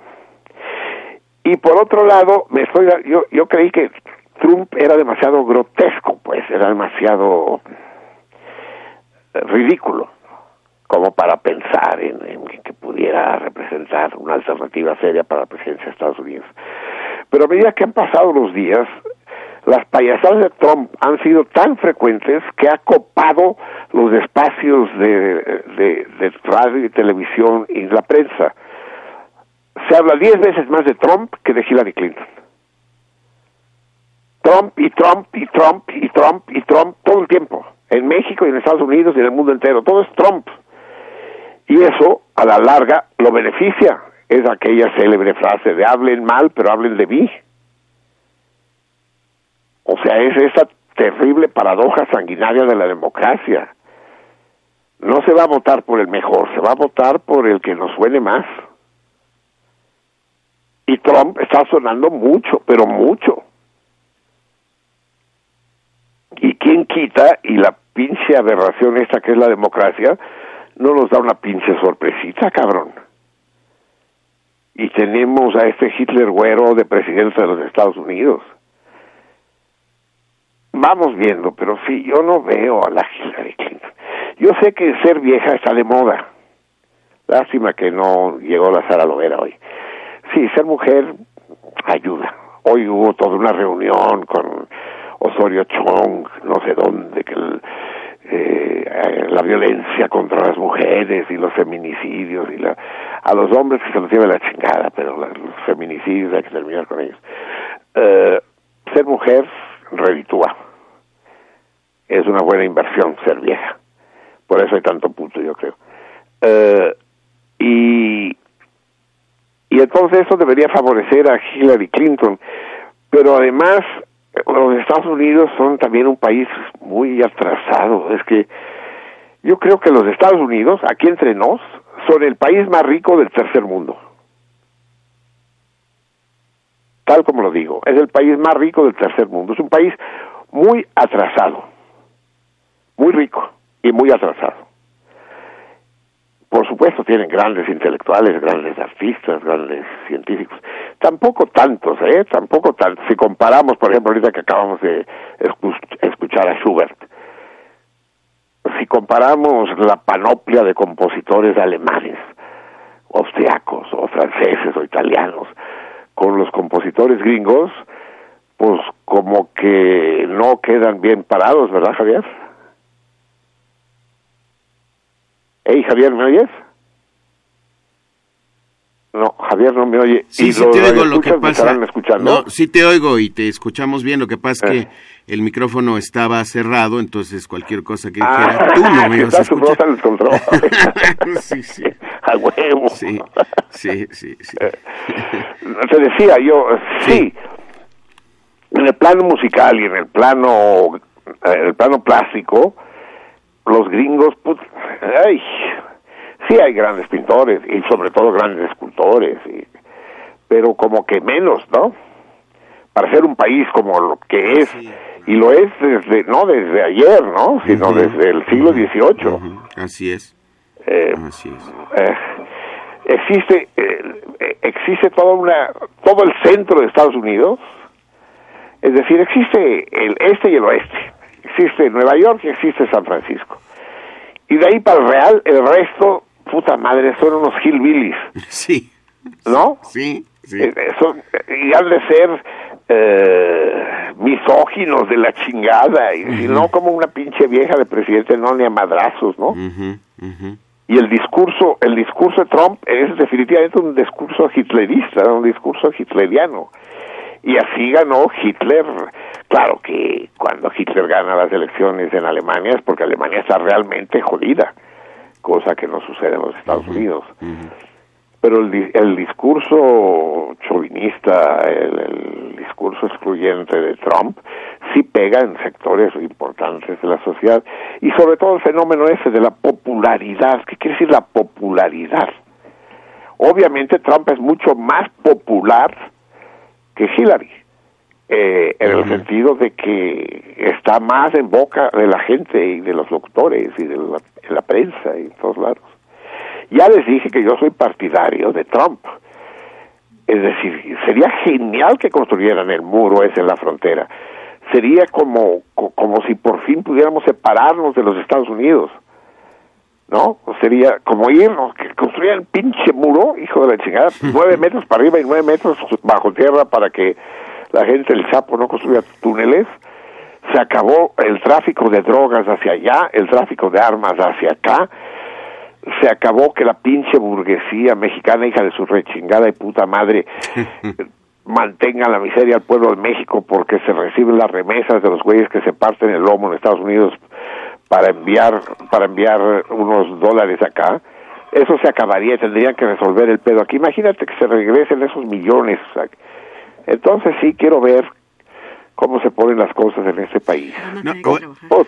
bueno, no sé si has visto esta caricatura que le preguntan a un ciudadano estadounidense cómo, cómo se vislumbra usted, cómo se proyecta usted en, eh, de aquí a, a, cinco años.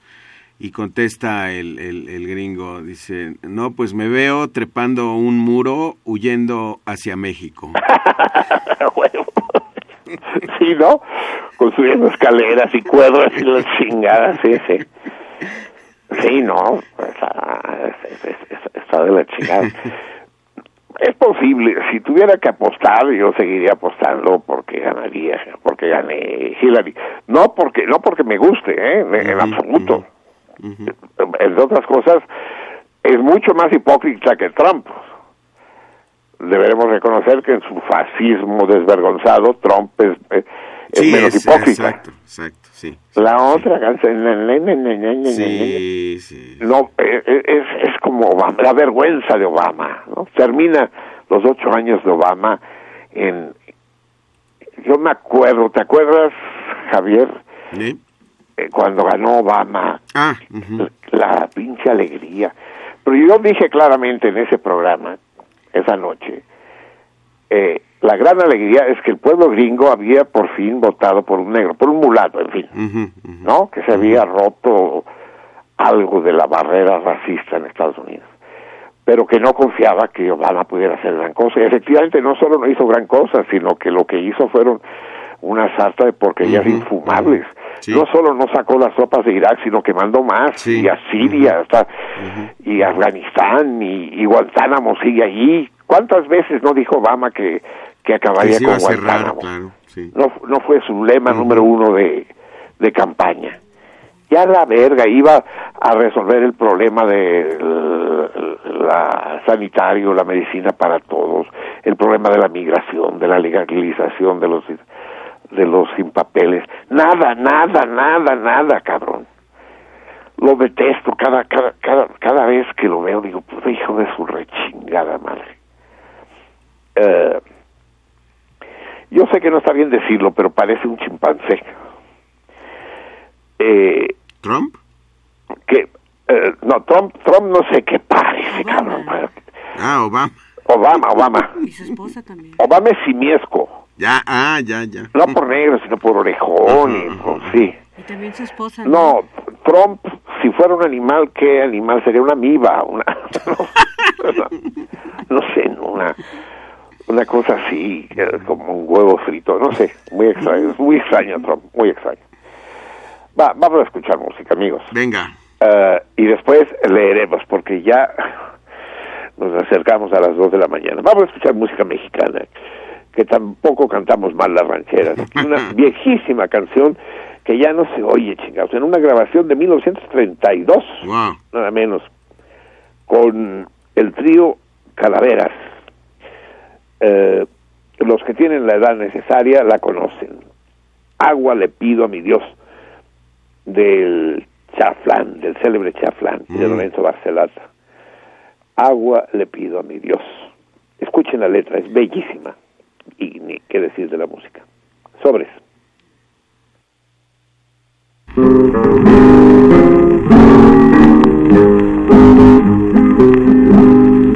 Agua le pido a mi Dios, de taray, para regar un plan que tengo por allá.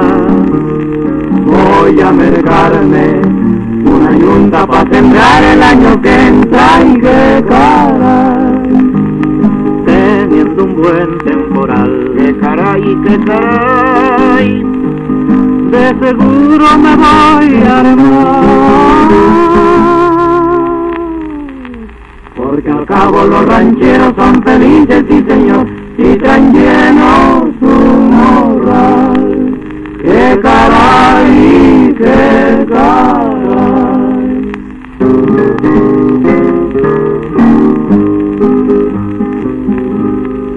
Agua le pido a mi Dios, qué caray, qué caray, para sembrar un plan que tengo por allá. Voy a mercarme una yunta para sembrar el año que entra que caray. Teniendo un buen temporal, que caray, que caray, de seguro me voy a armar. Porque al cabo los rancheros son felices, sí señor, y tan llenos su moral qué caray, qué Voy a mercarme un guaco rete, bueno mi sombrero y mi gabán, para pasearme por donde está mi chata que se puro Michoacán. Quiero decirte, alma mía, qué caray, qué caray, que ya te arreglé tu casa.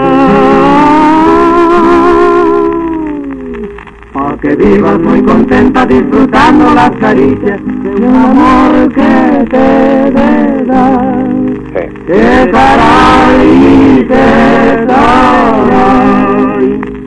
Voy a mercarme Guapo muy reto, bueno mi sombrero y mi gabán para pasearme. ¿Por dónde está mi chata que se puro Michoacán? Quiero decirte, alma mía, que caray, que caray, que ya te arreglé tu canción. Pa' que vivas muy contenta disfrutando las caricias de un amor que te regala. Que caray, que caray. Es maravilloso. ¿A no es maravilloso? Qué caray, qué caray. Agua le pido a mi Dios. Qué caray, qué caray. Todos los versos, qué cosa. Y el scratch.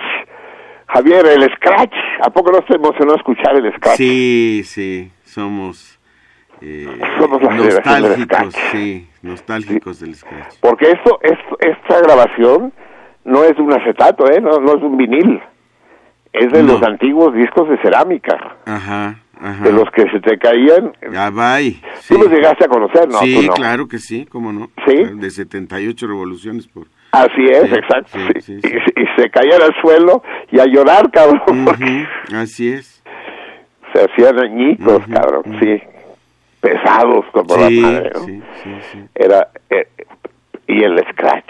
sí. Es, la música sin scratch es como comida sin sal, cabrón, no sé. ¿No? Sí. Oye, Marcelino, Dime. déjame eh, decir algo que, que me tiene desde que llegamos con... con- A- a ver, de- de- échale. decirlo porque estoy un poco triste porque me entero hoy de la muerte de dos mujeres, dos mujeres extraordinarias.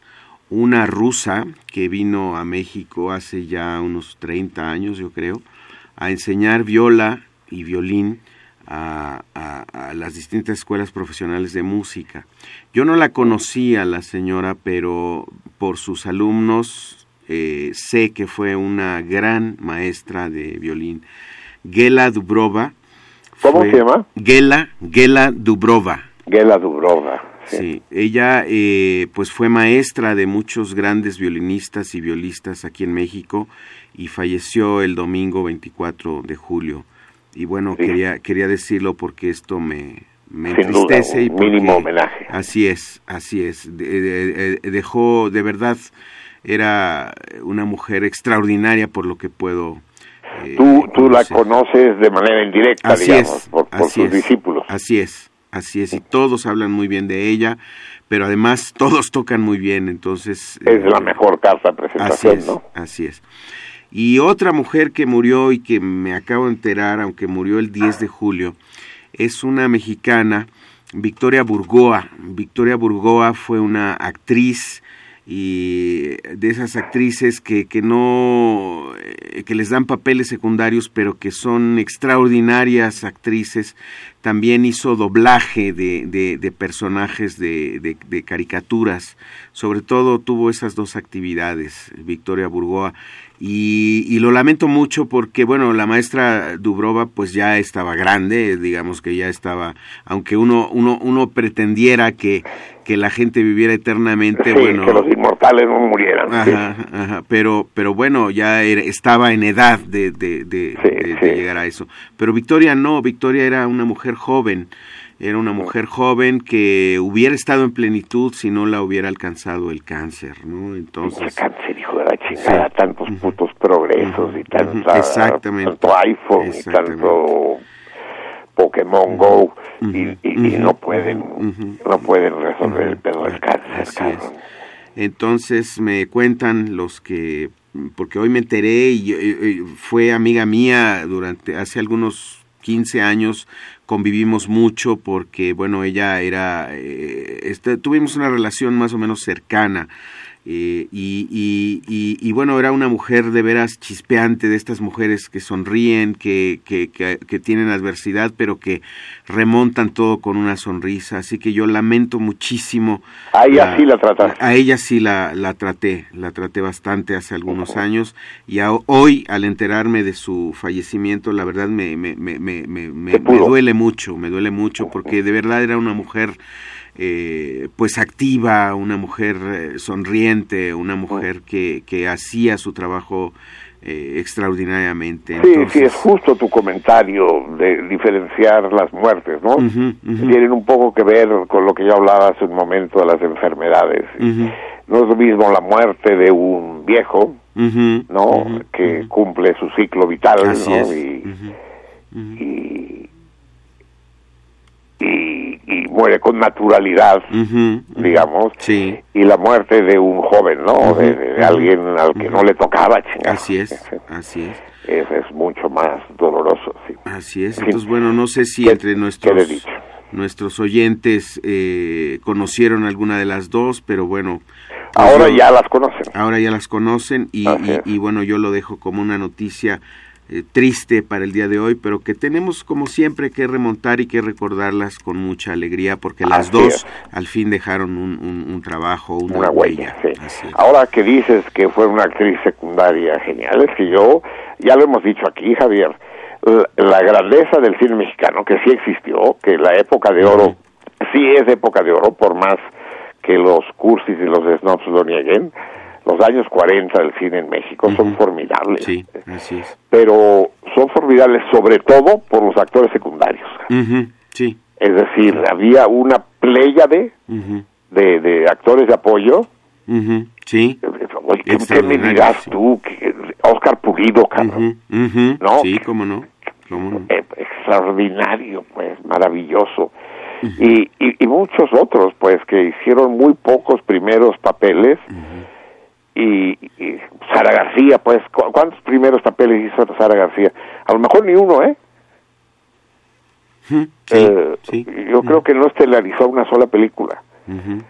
Eh, y, y maravillosa, pues. Bueno, sí, hay una película que, que protagonizaron ella y Prudencia Grifel, que es Otra extraordinaria. Prudencia Grifel, así es. La- las hermanitas eh, Vivanco. Es formidable película, Es sí es una verdad. gran película. esa. Es, es verdad. ¿De quién es? ¿De quién es? no, no sé quién es el, si el- nos el está director. escuchando el Praxedis, que, que, que acuda a nuestro Ajá, auxilio, ajá, sí. ajá.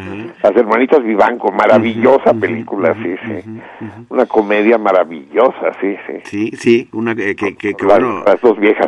Bueno, Sara García no era tan vieja, ¿eh? Sara García siempre fue vieja. sí, Cuenta, exacto. cuenta la leyenda que de joven se mandó arrancar quitar los dientes, sí, sí, para, parecer más vieja de lo que era, sí. Ujú.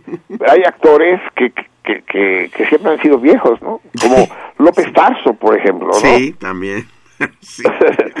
Nunca fue galán, ¿no? Lo, lo- sí. O aquel extraordinario actor ejemplo. también eh, que, que mu- hizo muchos papeles secundarios, Miguel Manzano. Miguel Manzano, ándale. Federico Jambrina. Sí, sí, sí. Sí, no, no, no, no terminaríamos. Sí, sí, formidable. Bueno, amigos míos, un comentario quiero hacer cuando ya son casi las dos de la mañana y antes de que lea a Monterroso Javier. Eh, lo que sucedió en San Juan Chamula, Mm, no podemos pasarlo por alto. Dos cosas sucedieron en San Juan Chamula. Una el 21, creo, y otra el 24, el antiguo calendario gregoriano. Eh, una me dio gusto y la otra me dio asco. Y me dio gusto y después ya no entendí. Lo que pasa es que no sé realmente qué pasó porque las noticias son contradictorias. No hay manera de saber. El, en esta época de la información, de la circulación del información, sabemos menos que nunca. Eh, cuando yo leí que los indígenas, los pobladores de San Juan fueron a desmantelar el plantón que tenía la CENTE en la autopista de Tuxtla San Cristóbal, me alegré, porque dije, vaya cabrón, hasta que la sociedad se mueve. Es la manera de terminar con esas mamás. Primero quiero recordar lo que le dije a la maestra Sofía cuando hablé con ella.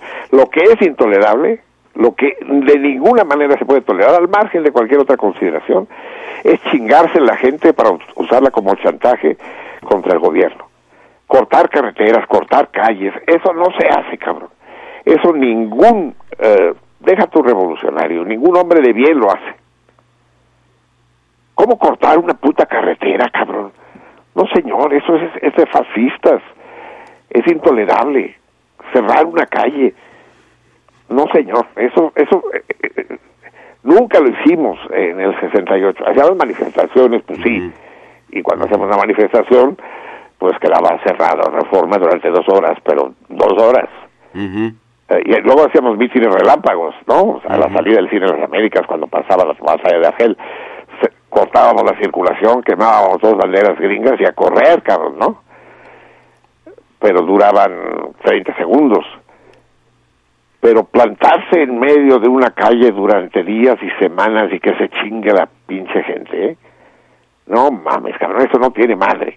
Y cuando leo que los pobladores de San Juan van y desmontan el campamento que cortaba la autopista, dije, bien cabrón, basta de esperar que el gobierno resuelva las cosas, pinche gobierno de mierda, no va a resolver nada. La sociedad civil organizada debe enfrentar esas cosas.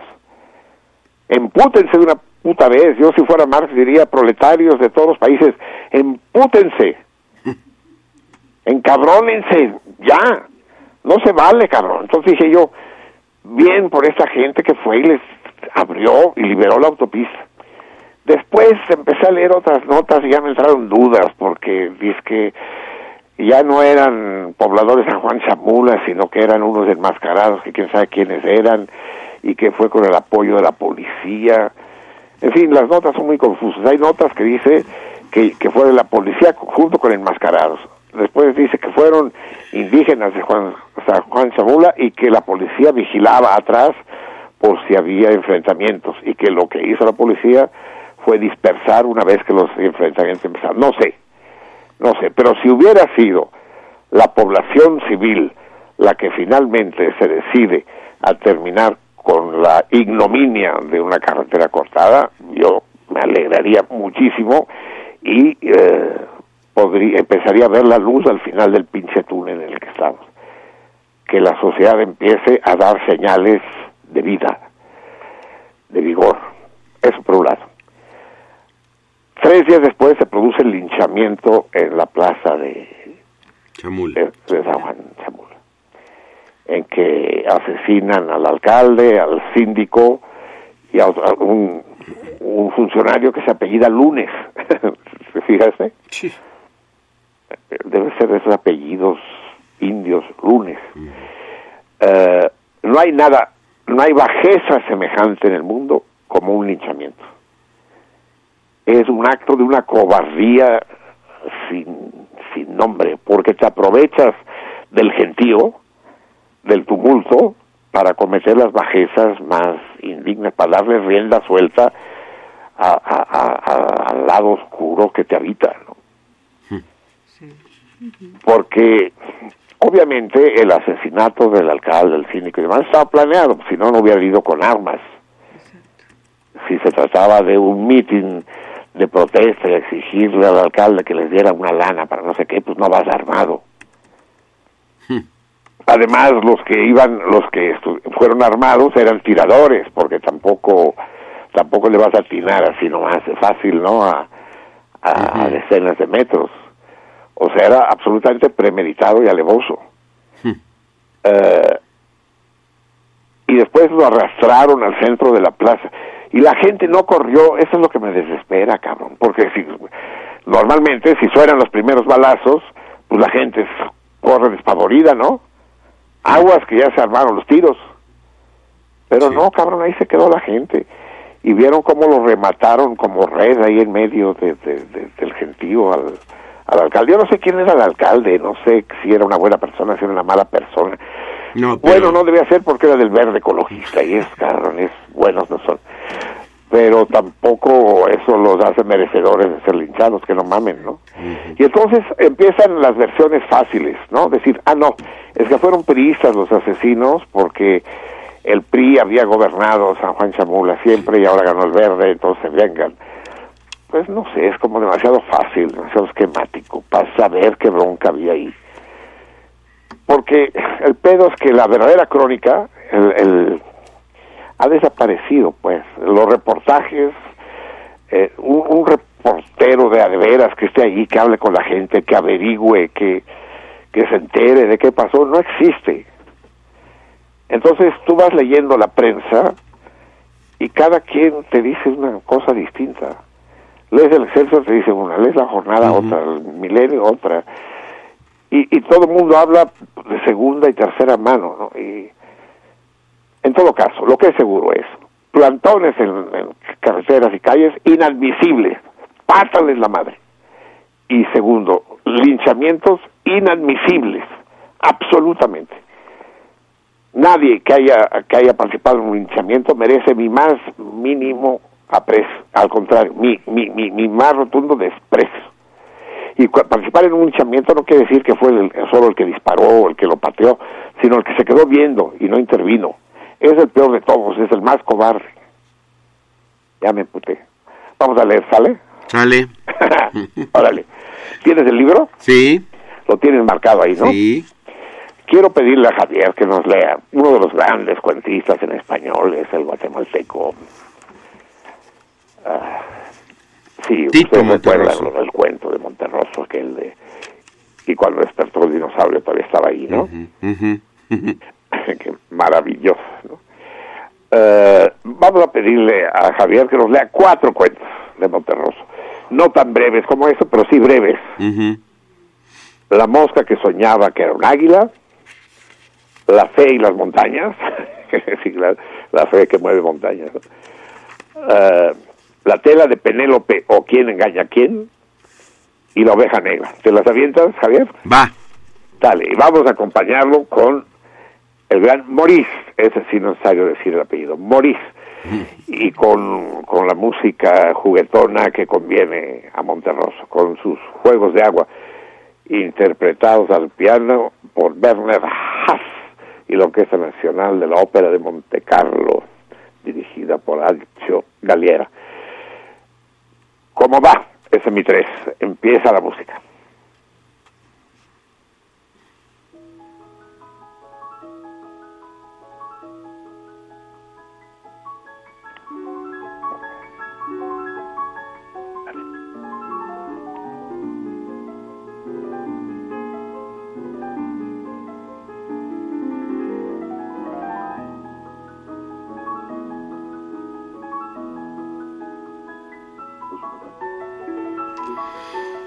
Había una vez una mosca que todas las noches soñaba que era un águila y que se encontraba volando por los Alpes y por los Andes.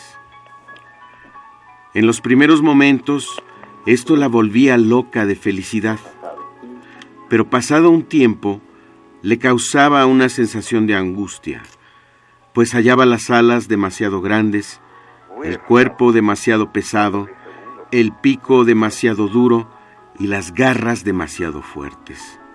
Bueno, que todo ese gran aparato le impedía posarse a gusto sobre los ricos pasteles o sobre las inmundicias humanas, así como sufrir a conciencia dándose topes contra los vidrios de su cuarto. En realidad no quería andar en las grandes alturas o en los espacios libres, ni mucho menos. Pero cuando volvía en sí, lamentaba con toda el alma no ser un águila para remontar montañas. Y se sentía tristísima de ser una mosca. Y por eso volaba tanto y estaba tan inquieta y daba tantas vueltas hasta que lentamente, por la noche, volvía a poner las sienes en la almohada.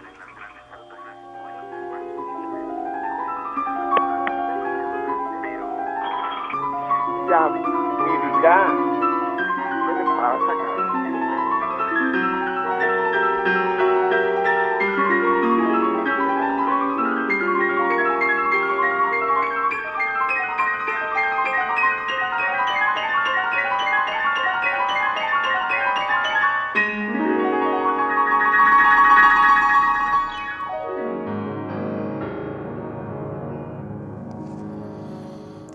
Al principio la fe movía montañas solo cuando era absolutamente necesario, con lo que el paisaje permanecía igual a sí mismo durante milenios. Pero cuando la fe comenzó a propagarse y a la gente le pareció divertida la idea de mover montañas, éstas no hacían sino cambiar de sitio. Y cada vez era más difícil encontrarlas en el lugar en que uno las había dejado la noche anterior, cosa que por supuesto creaba más dificultades que las que resolvía. La buena gente prefirió entonces abandonar la fe y ahora las montañas permanecen, por lo general, en su sitio.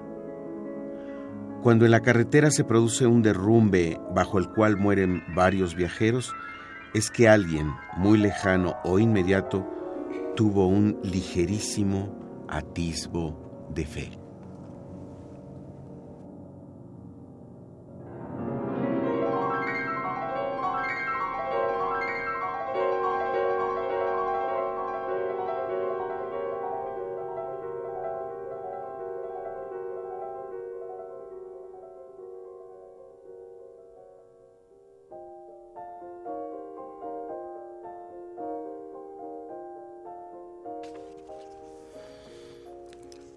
Hace muchos años vivía en Grecia un hombre llamado Ulises, quien a pesar de ser bastante sabio, era muy astuto. Casado con Penélope, mujer bella y singularmente dotada, cuyo único defecto era su desmedida afición a tejer, costumbre gracias a la cual pudo pasar sola largas temporadas. Dice la leyenda que en cada ocasión en que Ulises, con su astucia, observaba que a pesar de sus prohibiciones, ella se disponía una vez más a iniciar uno de sus interminables tejidos, se le podía ver por las noches preparando a hurtadillas sus botas y una buena barca, hasta que sin decirle nada se iba a recorrer el mundo y a buscarse a sí mismo. De esta manera, ella conseguía mantenerlo alejado, mientras coqueteaba con sus pretendientes, haciéndoles creer que tejía mientras Ulises viajaba, y no que Ulises viajaba mientras ella tejía. Como pudo haber imaginado Homero que, como se sabe, a veces dormía y no se daba cuenta de nada.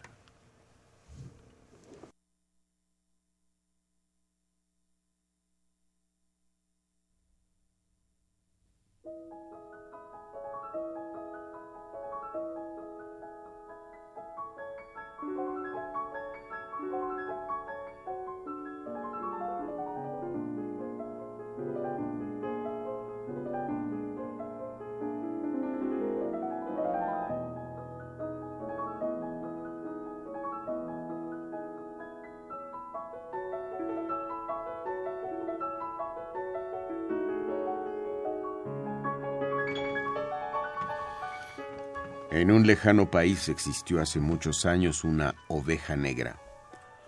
Fue fusilada. Un siglo después, el rebaño arrepentido le levantó una estatua ecuestre que quedó muy bien en el parque. Así, en lo sucesivo, cada vez que aparecían ovejas negras, eran rápidamente pasadas por las armas para que las futuras generaciones de ovejas comunes y corrientes pudieran ejercitarse también en la escultura.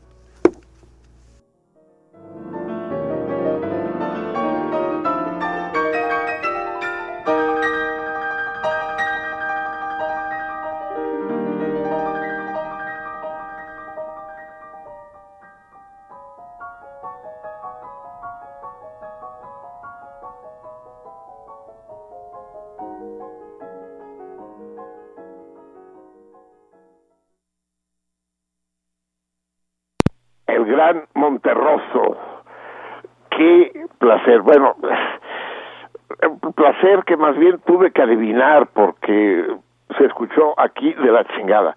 Espero que el resto del cardumen haya tenido mejor suerte que nosotros, que el 133 y que yo, porque fue realmente complicado. Además hubo algún error por ahí de operación del operador que hacía que nuestras voces entraran al aire, interfirieran, en fin, medio catastrófica la cosa, pero el talento de Javier y de Monterroso y de Morís, por supuesto, espero que hayan solventado y salvado la situación.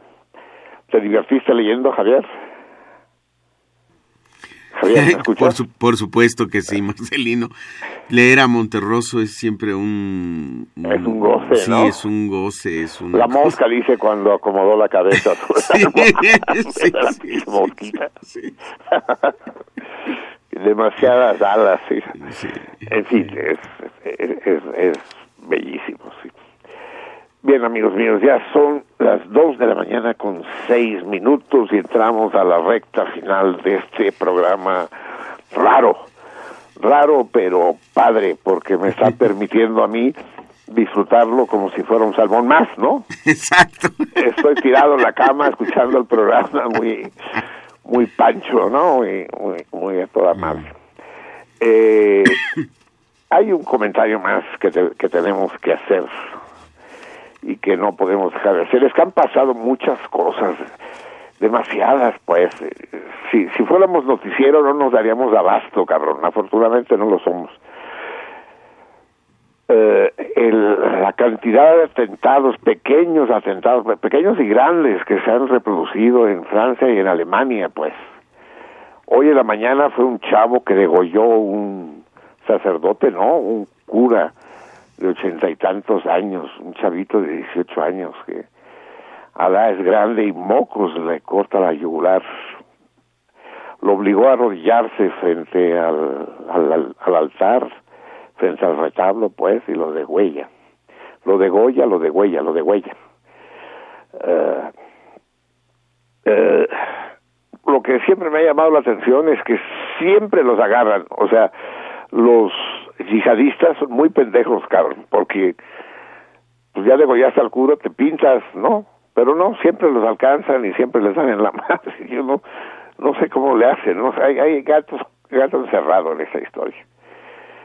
Y en Alemania también, cabrón. Y lo que me, lo que da más gracia es que tratan de dorarte la píldora. Creen que la gente es pendeja. Y, y tanto lo creen que a lo mejor sí es.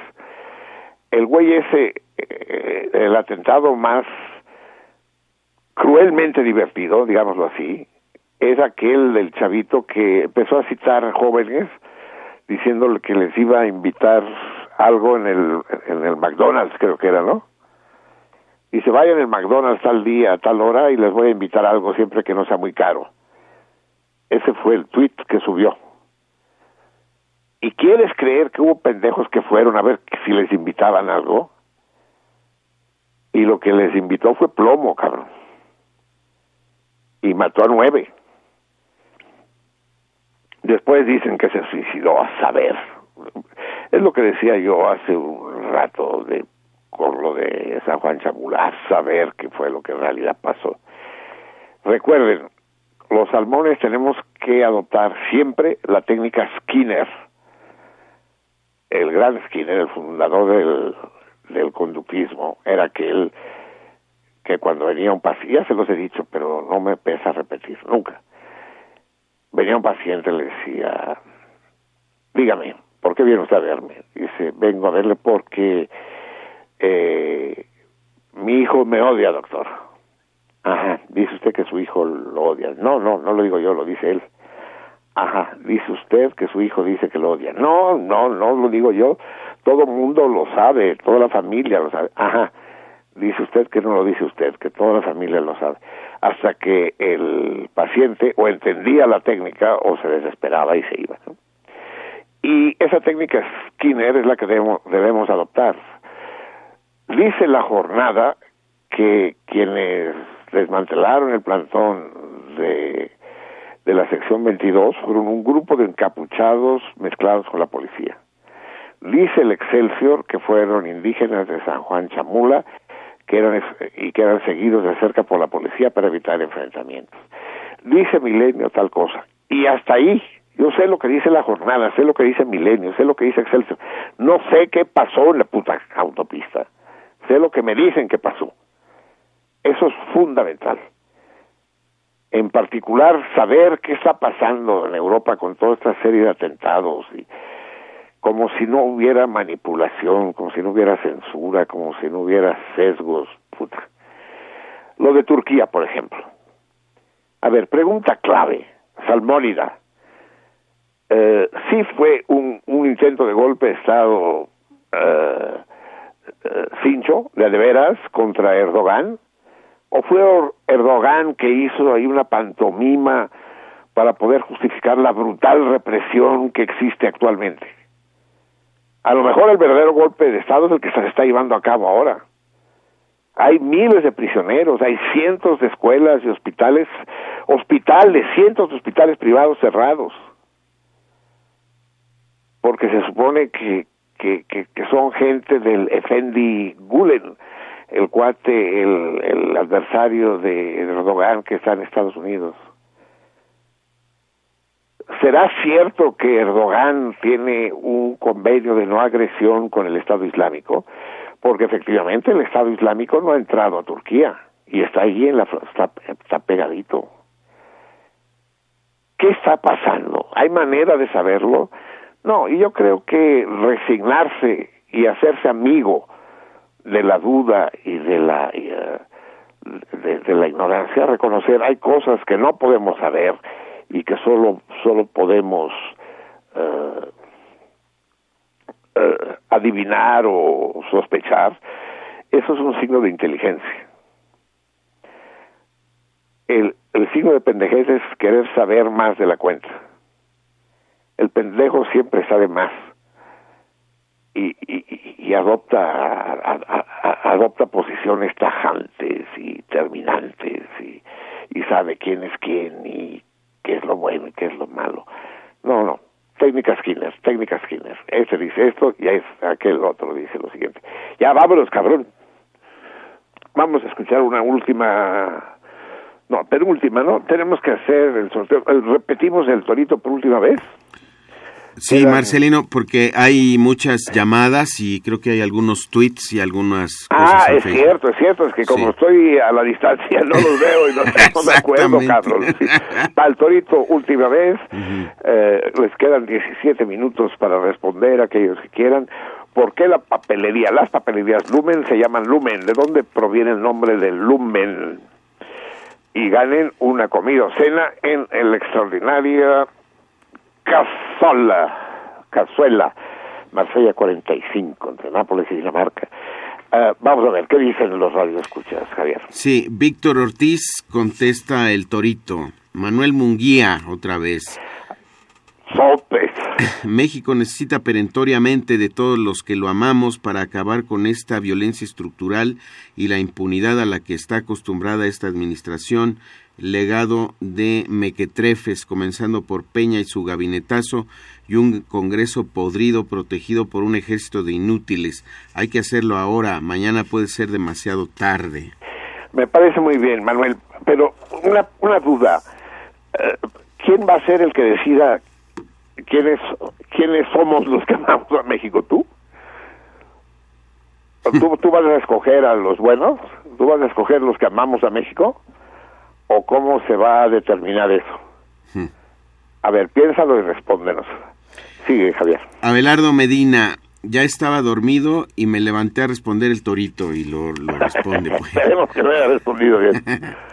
Lilia Peña, Gonzalo N. Santos fue gobernador de San Luis Potosí y se hacía llamar el Alasantostado, primero muerto que cansado. A sus enemigos les aplicaba los hierros, encierro, destierro y entierro. Así es. sí, señor. Sí, Lilia, sí. Ángel Romero, saludos a todos los integrantes de Sentido Contrario, contesta el Torito. Brenda Odette Pérez Martínez. Hasta esta ataca de nuevo. Contesta el Torito. Ricardo García Toscano, todos los martes escucho el programa, aunque hay veces que no se escucha bien la estación, contesta el Torito. Sí, cuando su rosa está en los controles. Marcela Moreno Gutiérrez, me encanta el programa y qué bueno que en esta temporada ya les dieron más tiempo. Contesta el Torito. Hay, hay, hay, quien nos maldice porque no pasa estas horas, sí. Rafael López contesta el Torito y dice que el cacique de San Luis Potosí se llamaba Gonzalo N. Santos. Así es. Julio Muñoz contesta el Torito, chingado, ni un buenas noches, ni un no, a la verga, a su madre, contesta el Al grano, al grano. Ignacio Mandujano Morales, trato de no perderme ningún programa, saludos para todos, contesta el Torito. Bueno, ese saluda. Eh, sí, claro. Martín Catalán, eh, quiere oír a los cadetes de Linares, ya sabemos, Martín. Contesta el torito. Eh, Fernando Arturo Villa, quiero preguntarle a Marcelino su aportación de la película La Gran Comilona, su opinión y aportación. Híjole, pues, ya la comentamos alguna vez, ¿no? Es, es decir, en dos palabras porque no tenemos tiempo. Se trata de la reunión de cuatro amigos blasés, se dice en francés, hartos de la cotidianidad, del aburrimiento, de la familia, de la chamba, de la rutina y, y la relación entre Eros y Tánatos, entre el placer y la muerte, esta relación tan compleja de entender y que Freud desveló. El placer de coger, el placer de comer y cómo ambos conducen a la muerte. Punto. Gonzalo Galván Gamis, escucho a este cuate desde hace años. Sus comentarios son aceptables, no todos, pero sí muchos. Y contesta el es lo peor que me han dicho nunca. No, Ahora sí chingaste. ahora sí me partió la madre. Vámonos. Vámonos. Juan Alcántara Monroy, el nombre del autor que escribió libros de ciencia ficción es Carl Sagan. No, no. No, Carl Sagan no escribió literatura. Carl Sagan es un divulgador científico, sí. Ángela Hernández Cervantes, que se nos alivie Marcelino, que le eche ganas, escucho el programa desde que se inició y siempre me divierto mucho y aprendo. Cuando presentan en la Cinemágora alguna película de comedia o de la Revolución Mexicana, felicidades al programa y a todos los personajes que están ahí. De la Revolución Mexicana, sí, vamos a vamos a presentar eh, la segunda película de Cantinflas, Así es mi tierra, que es una comedia. En fin, ya la discutiremos, sí. Es dentro de un mes, una cosa así, sí. Rosa... Pero va a haber más comedias, va a haber el festín de Babette, por ejemplo, sí.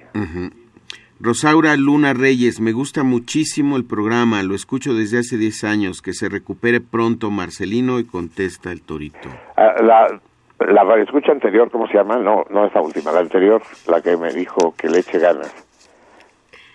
Es esta, ¿no? No, la anterior. No, la anterior. Anterior, ahí, No, no, bueno, sí. Es muy chistoso. Estás todo madreado, todo jodido ahí, tirado la cama, hecho un guiñapo, y dicen, échale ganas. Ah, Ángela, Ángela Hernández. Ángela, pues ¿cómo le echa uno ganas, cabrón? ¿Cómo se, cómo se echan las ganas? ¿Cómo se echan las ganas? ¿A dónde se echan? ¿A dónde se echan? no? Exacto. Genial. Jorge Rocha Segura, respecto al Tour de Francia, hay un mexicano a quien entrevistaron hace 15 días en la W que tiene el récord Guinness, que recorrió desde Alaska a la Patagonia durante 117 días, un promedio de 300 kilómetros diarios. El récord anterior era de 2009 con 125 días. ¿Será posible que lo inviten al programa? Busquen su A nombre ver, a en ver dónde lo internet. encontramos, a ver por dónde anda, cabrón, sí. Dice, busquen su nombre en internet, que pasen buenas noches. No, está cabrón. Sí, no en Patagonia.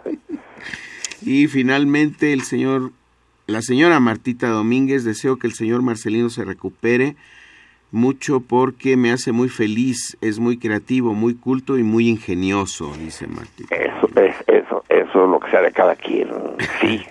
Y hasta Así, aquí los sí. del teléfono. Aceptable, aceptable, ese me pudo. Muy bien, Martita, tú sí sabes. Vienen los tweets. Ah, vamos sobre los tweets. Carlos Juárez nos dice que te mejores, Marcelino. Propongo que se lean algunas de las definiciones del diccionario del diablo. Ah, ya lo hicimos más una vez, sí, pero lo volveremos a ver, sí. Ok.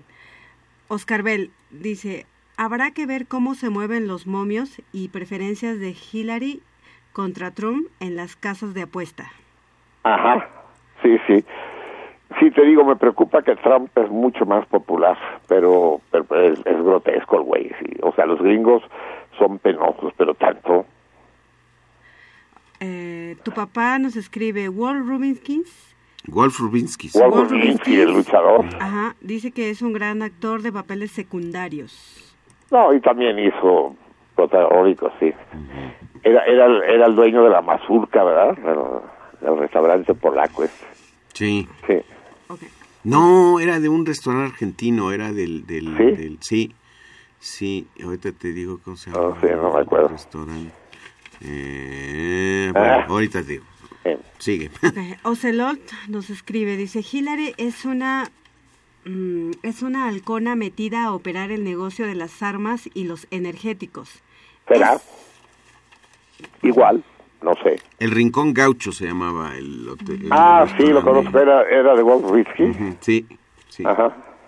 Ah, bueno, y nuevamente tu papá nos dice que es de esas personas que prefieren estar en la calma sabiendo que viene la tormenta. Ay, sí, es, es, es discutible, sí. Y bueno, ah, nuevamente Ocelot nos dice, de acuerdo con Marcelino respecto a su percepción de Sanders, se dice socialista, pero es funcional al sistema gringo. Pero eso en realidad Sanders es simplemente un hombre de partido. Considerarlo radical es una desproporción. Así es. Sí, sí, la izquierda, la izquierda, amigos míos, no es más que el contrapeso de la derecha para que la máquina funcione. Así es, gatopardismo. Exacto. Y bueno, pues eh, Luis González Millán nos dice mm, que trabajó 11 años para una empresa de papel proveedora de Lumen y por eso se le hizo fácil responder al torito. No, no escuché, ¿cómo dijo? Dice que, que él trabajó 11 años para una empresa de papel proveedora de Lumen y por Ay, eso que se le hizo sabe, bueno, sí. Exacto, Luis González Millán. Bueno, bien por ti. Ok, y pues es todo por el momento. Bien, yo creo que ya vamos a cerrar ahí, ¿no? Eh, vamos a ver en Facebook, Laberinto. Sí. Ah, está apagado mi micrófono, pero este. No te oigo, Laberinto. Pues no, se escucha. Es que no. Ya, Ahí va, ¿ya ahí me está. escuchas? Ahora sí. Eh, bueno, Jorge René González, Teclas, dice, nada más escribo para aclarar que el instrumento que voy a usar en la musicalización de Nosferatu no será un piano sino un sin- sintetizador, es decir, será una intervención de música electrónica propiamente dicha. Es un teclado, un teclado. Sí, escuché que dijo piano el, el Praxedis, pero pues, No. es igual, teclas, no te sientas. es que son distintos los sonidos y demás. Bueno, Así es, sí. Eh, Julia Leticia Méndez Nava dice, Sara García también protagonizó una telenovela que se llamó La Duquesa. ¿En serio? Esa no me Mm. tocó, debía andar en el exilio yo. Eh, Hidalgo Garduño Gabriel dice en la película Las señoritas Vivanco, 1958, el director fue Mauricio de la Serna. Nada menos, nada. Él dirigió un putimadral de películas divertidas, sí. El guion de esa película estuvo a cargo de Juan de la Cabada y Elena Garro. Nada, me- nada menos. Imagínate qué par de personajes. Juan de la Cabada y Elena Garro. Nada menos. Ujú. Uf, pesos pesados. Moro Chaparro eh, dice buenas noches salmones horizontales y verticales. Aliviate, aliviate Marcelino. Gracias al equipo. Suave el programa, gracias. Y responde al Torito. Gracias a ti, Morita. También responde al Torito eh, Oscar Ramírez Otero y manda saludos. Y eh, bueno, Moro Chaparro ya había dicho y manda saludos. Y esta eh, Caquico Cucafate dice, Marcelino, me refiero a que no me distraigo de escuchar el programa. Si ya conocía la respuesta es cuando contesto. Si no la conozco, simplemente dejo pasar el toro. Ah, es, eh, ya, Es ya eso. entendí lo que dice Caquico. Ujú. O sea, que, eh, que no consulta libros ni internet durante el programa, pues. Pero que luego sí agarra uno que otro libro para leerlo, sí. Sí, sí, ya, ya entendí, ya entendí. David Contreras Pineda dice, espero no sea un bulo. Lo vi en proceso, que para usar el código CDMX, con sus respectivos colores blanco y rosa, de acuerdo a Mancera, ya se requiere un permiso. ¿Qué saben de esta nota? Saludos a todos y al maestro Pereyó, pronta recuperación. Gracias, dijo. No sé, que para usar el logo se requiere permiso. Ajá. Lo dudo mucho, ¿eh? Sí, lo dudo mucho. Si lo viste en, pre- en proceso, lo dudo más todavía. Ajá. No sé. Enrique Martínez dice buenos días, un saludo a todo el equipo de sentido contrario y una pronta recuperación a Marcelino Perello. Ahora que Marcelino habla de linchamientos, veía en YouTube cómo en Ajalpan, Puebla, lincharon a dos encuestadores y los quemaron después de muertos a pesar de que se ve que uno de ellos todo golpeado y ensangrentado, muchas veces afirmaba que no era secuestrador. Pero esa Y gente no sé si se ignorante... al caso de hace un año o año y medio, o, o será otro caso más reciente, sí. Creo que es el mismo caso. De hecho, ya lo había usted mencionado. sí. Y bueno, y, di- y dice, pero esa gente ignorante y efervecida los mató. Lo ¿Cómo, ma- cómo? No, no, no, no, escuché. A pesar de que esta persona decía que él no era secuestrador, esta gente ignorante y efervecida lo mató. No es ignorante y demás, es, es que le da rienda suelta A su A sus... a su tanato, a su pulsión de muerte, pues. Todos la pues tenemos, pero Pues hay la cultura nos, nos obliga a modularla y a reprimirla, pues si no la reprime uno serán serán bestialidades como esas. Pues sí. Es todo, es todo hasta el momento y hay varias respuestas más al torito. Perdón, mi- ah, me faltó mencionar ah, a César, Mach- César Machado Arias. Dice, con Marcelino encamado recordé a Onetti, quien pasó sus últimos años en cama. En, Sí, espero que no sea mi caso, cabrón, no me eches la sal. y bueno, también nos escribe Juan, Juanma, bueno, dice, buenas, Pínula no aparece claro lo que es en internet. No es tan fiable a veces. Saludo y que saludos y que se mejore el señor Marcelino. Muchas gracias, amigos, que sus Ok. deseos se hagan realidad Ok. cuanto antes. Alma Rosa Morales dice, eh, hola Salmones, un abrazo y un besote grande a todos. Marcelino, recupérate pronto, más besos. Desde Chihuahua. Y, y ya es todo por el momento. Y llegó una última llamada de Martín Catalán. Hablo para felicitar a Javier por la lectura, sobre todo el cuento de la mosca. Marcelino, ya es hora de estar al pie del fusil, dice yo diría del cañón, ¿no? Sí, del, sí, de la ametralladora. Eh, yo supongo que la lectura de Javier fue magistral, como siempre, pero no, no se pudo oír aquí, ni el 133 ni yo la pudimos Pues oír. no sabe Mim de lo que se perdió. No, pero vamos a oír el podcast. Ah, bueno, pero... Vanges lo subirá, sí, sin duda. Bueno, yo creo que ya, porque hay un chingo de respuestas al torito. Sí. Bueno, Parece ser que yo creí que no y me di barco. Vamos, vamos juntando las respuestas. Eh, No, ya están juntas todas. ya están todas juntas. Sí. Bueno, la respuesta correcta es que el dueño, el fundador, supongo que ahorita ya hay va- muchos dueños, ¿no? Debe ser debe ser un consorcio, pero el dueño original es Luis Méndez y, y son las eh, Lu Men, Luis, Lu de Luis y Men de Méndez. Esa es la respuesta correcta. ¿Hay muchas correctas? Como 10 mil. varias, varias. A ver, vaya juntándolas. Ya, ya Ya las están. juntamos. Hay 25 respuestas correctas. La puta madre, o sea que sí se interneteó la chingadera. O alguien balconeó y la publicó, o cómo. No, yo, yo estuve buscando, es que soy mal, mal internauta. Yo dije, a ver qué tan fácil es. Y dije, no, no está fácil. Pero pues por lo visto sí. 25 respuestas correctas. Sí. La puta madre. Bueno, ni pedo, solo, solo, solo uno podrá ir a cenar. Chin. Me sorprende que entre esos 25 no esté César Berlanga, cabrón. Yo creo que anda de vacaciones en Anda, las sí, en Galápagos Mérida. o algo así, o en Mérida. o eso. Sí, y en media no debe, haber- no debe haber sucursal de Lumen. Eh, bueno, pues va, procedan al sorteo, amigos míos. Ahí ya Adriana está Pero sí haciendo... está César Berlanga por ahí. ¿Sí? Sí, sí, sí. No, me, me pasó desapercibido, Sí, ¿sí? sí ¿Y contestó bien? Sí, a huevo, Eh, sí. A huevo. Va, Rosaura Luna Reyes ¿es la ganadora? es la ganadora. ¿Cómo se llama? Rosaura, Rosaura Luna Reyes. Esa es nueva. felicidades. Rosaura Luna Reyes. Felicidades. Rosaura.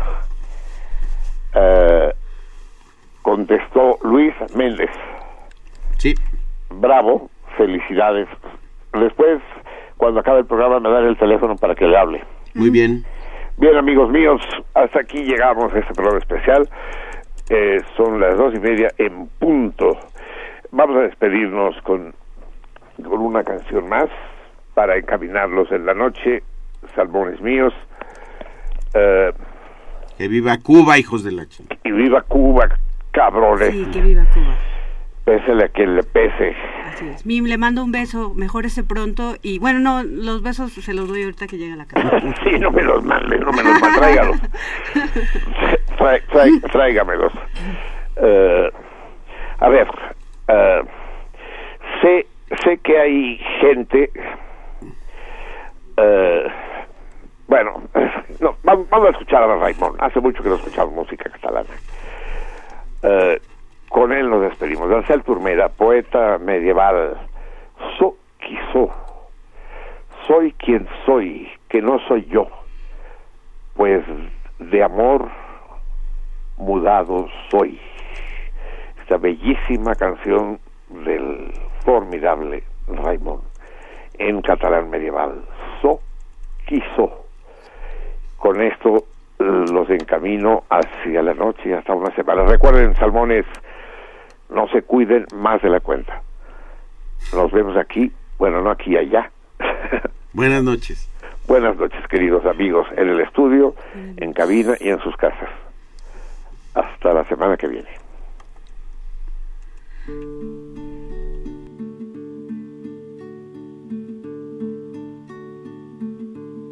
Soc qui soc, que no soy yo. Puig, puig, amor, Puix d'amor mudat me so. Jo crec cert que res no sia. O si so, so fantasia. O algun home que somia que ve alcançar algun do puix d'amor mudat me so so del tot transfigurat. So aquell que era llibertat. I ara d'amors cativat. Me veig molt fora raó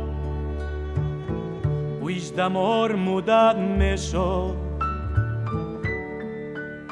Si so puix que en lo món visc i a mi mateix avorrisc. I segons que discernisc veig la qui em dóna passió puix d'amor mudat me so Soc qui soc que no soy yo puix d'amor mudat me so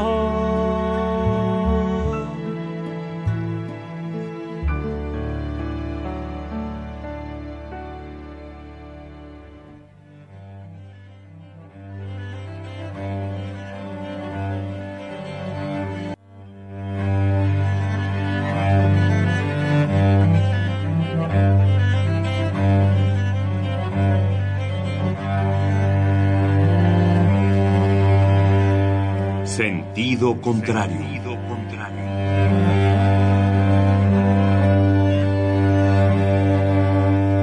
El Museo Universitario del Chopo presenta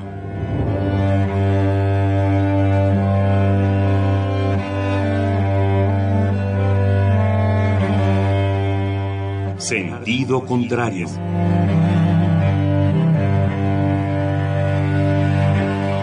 Una emisión de Marcelino Perelló. Producida para Radio UNAM, con la participación de Javier Platas.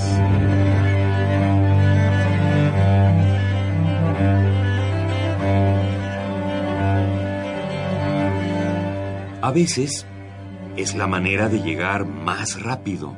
A veces, A veces es la única manera de llegar. A menudo es la manera de no llegar. Y pese a todo, casi siempre es lo único que tiene sentido.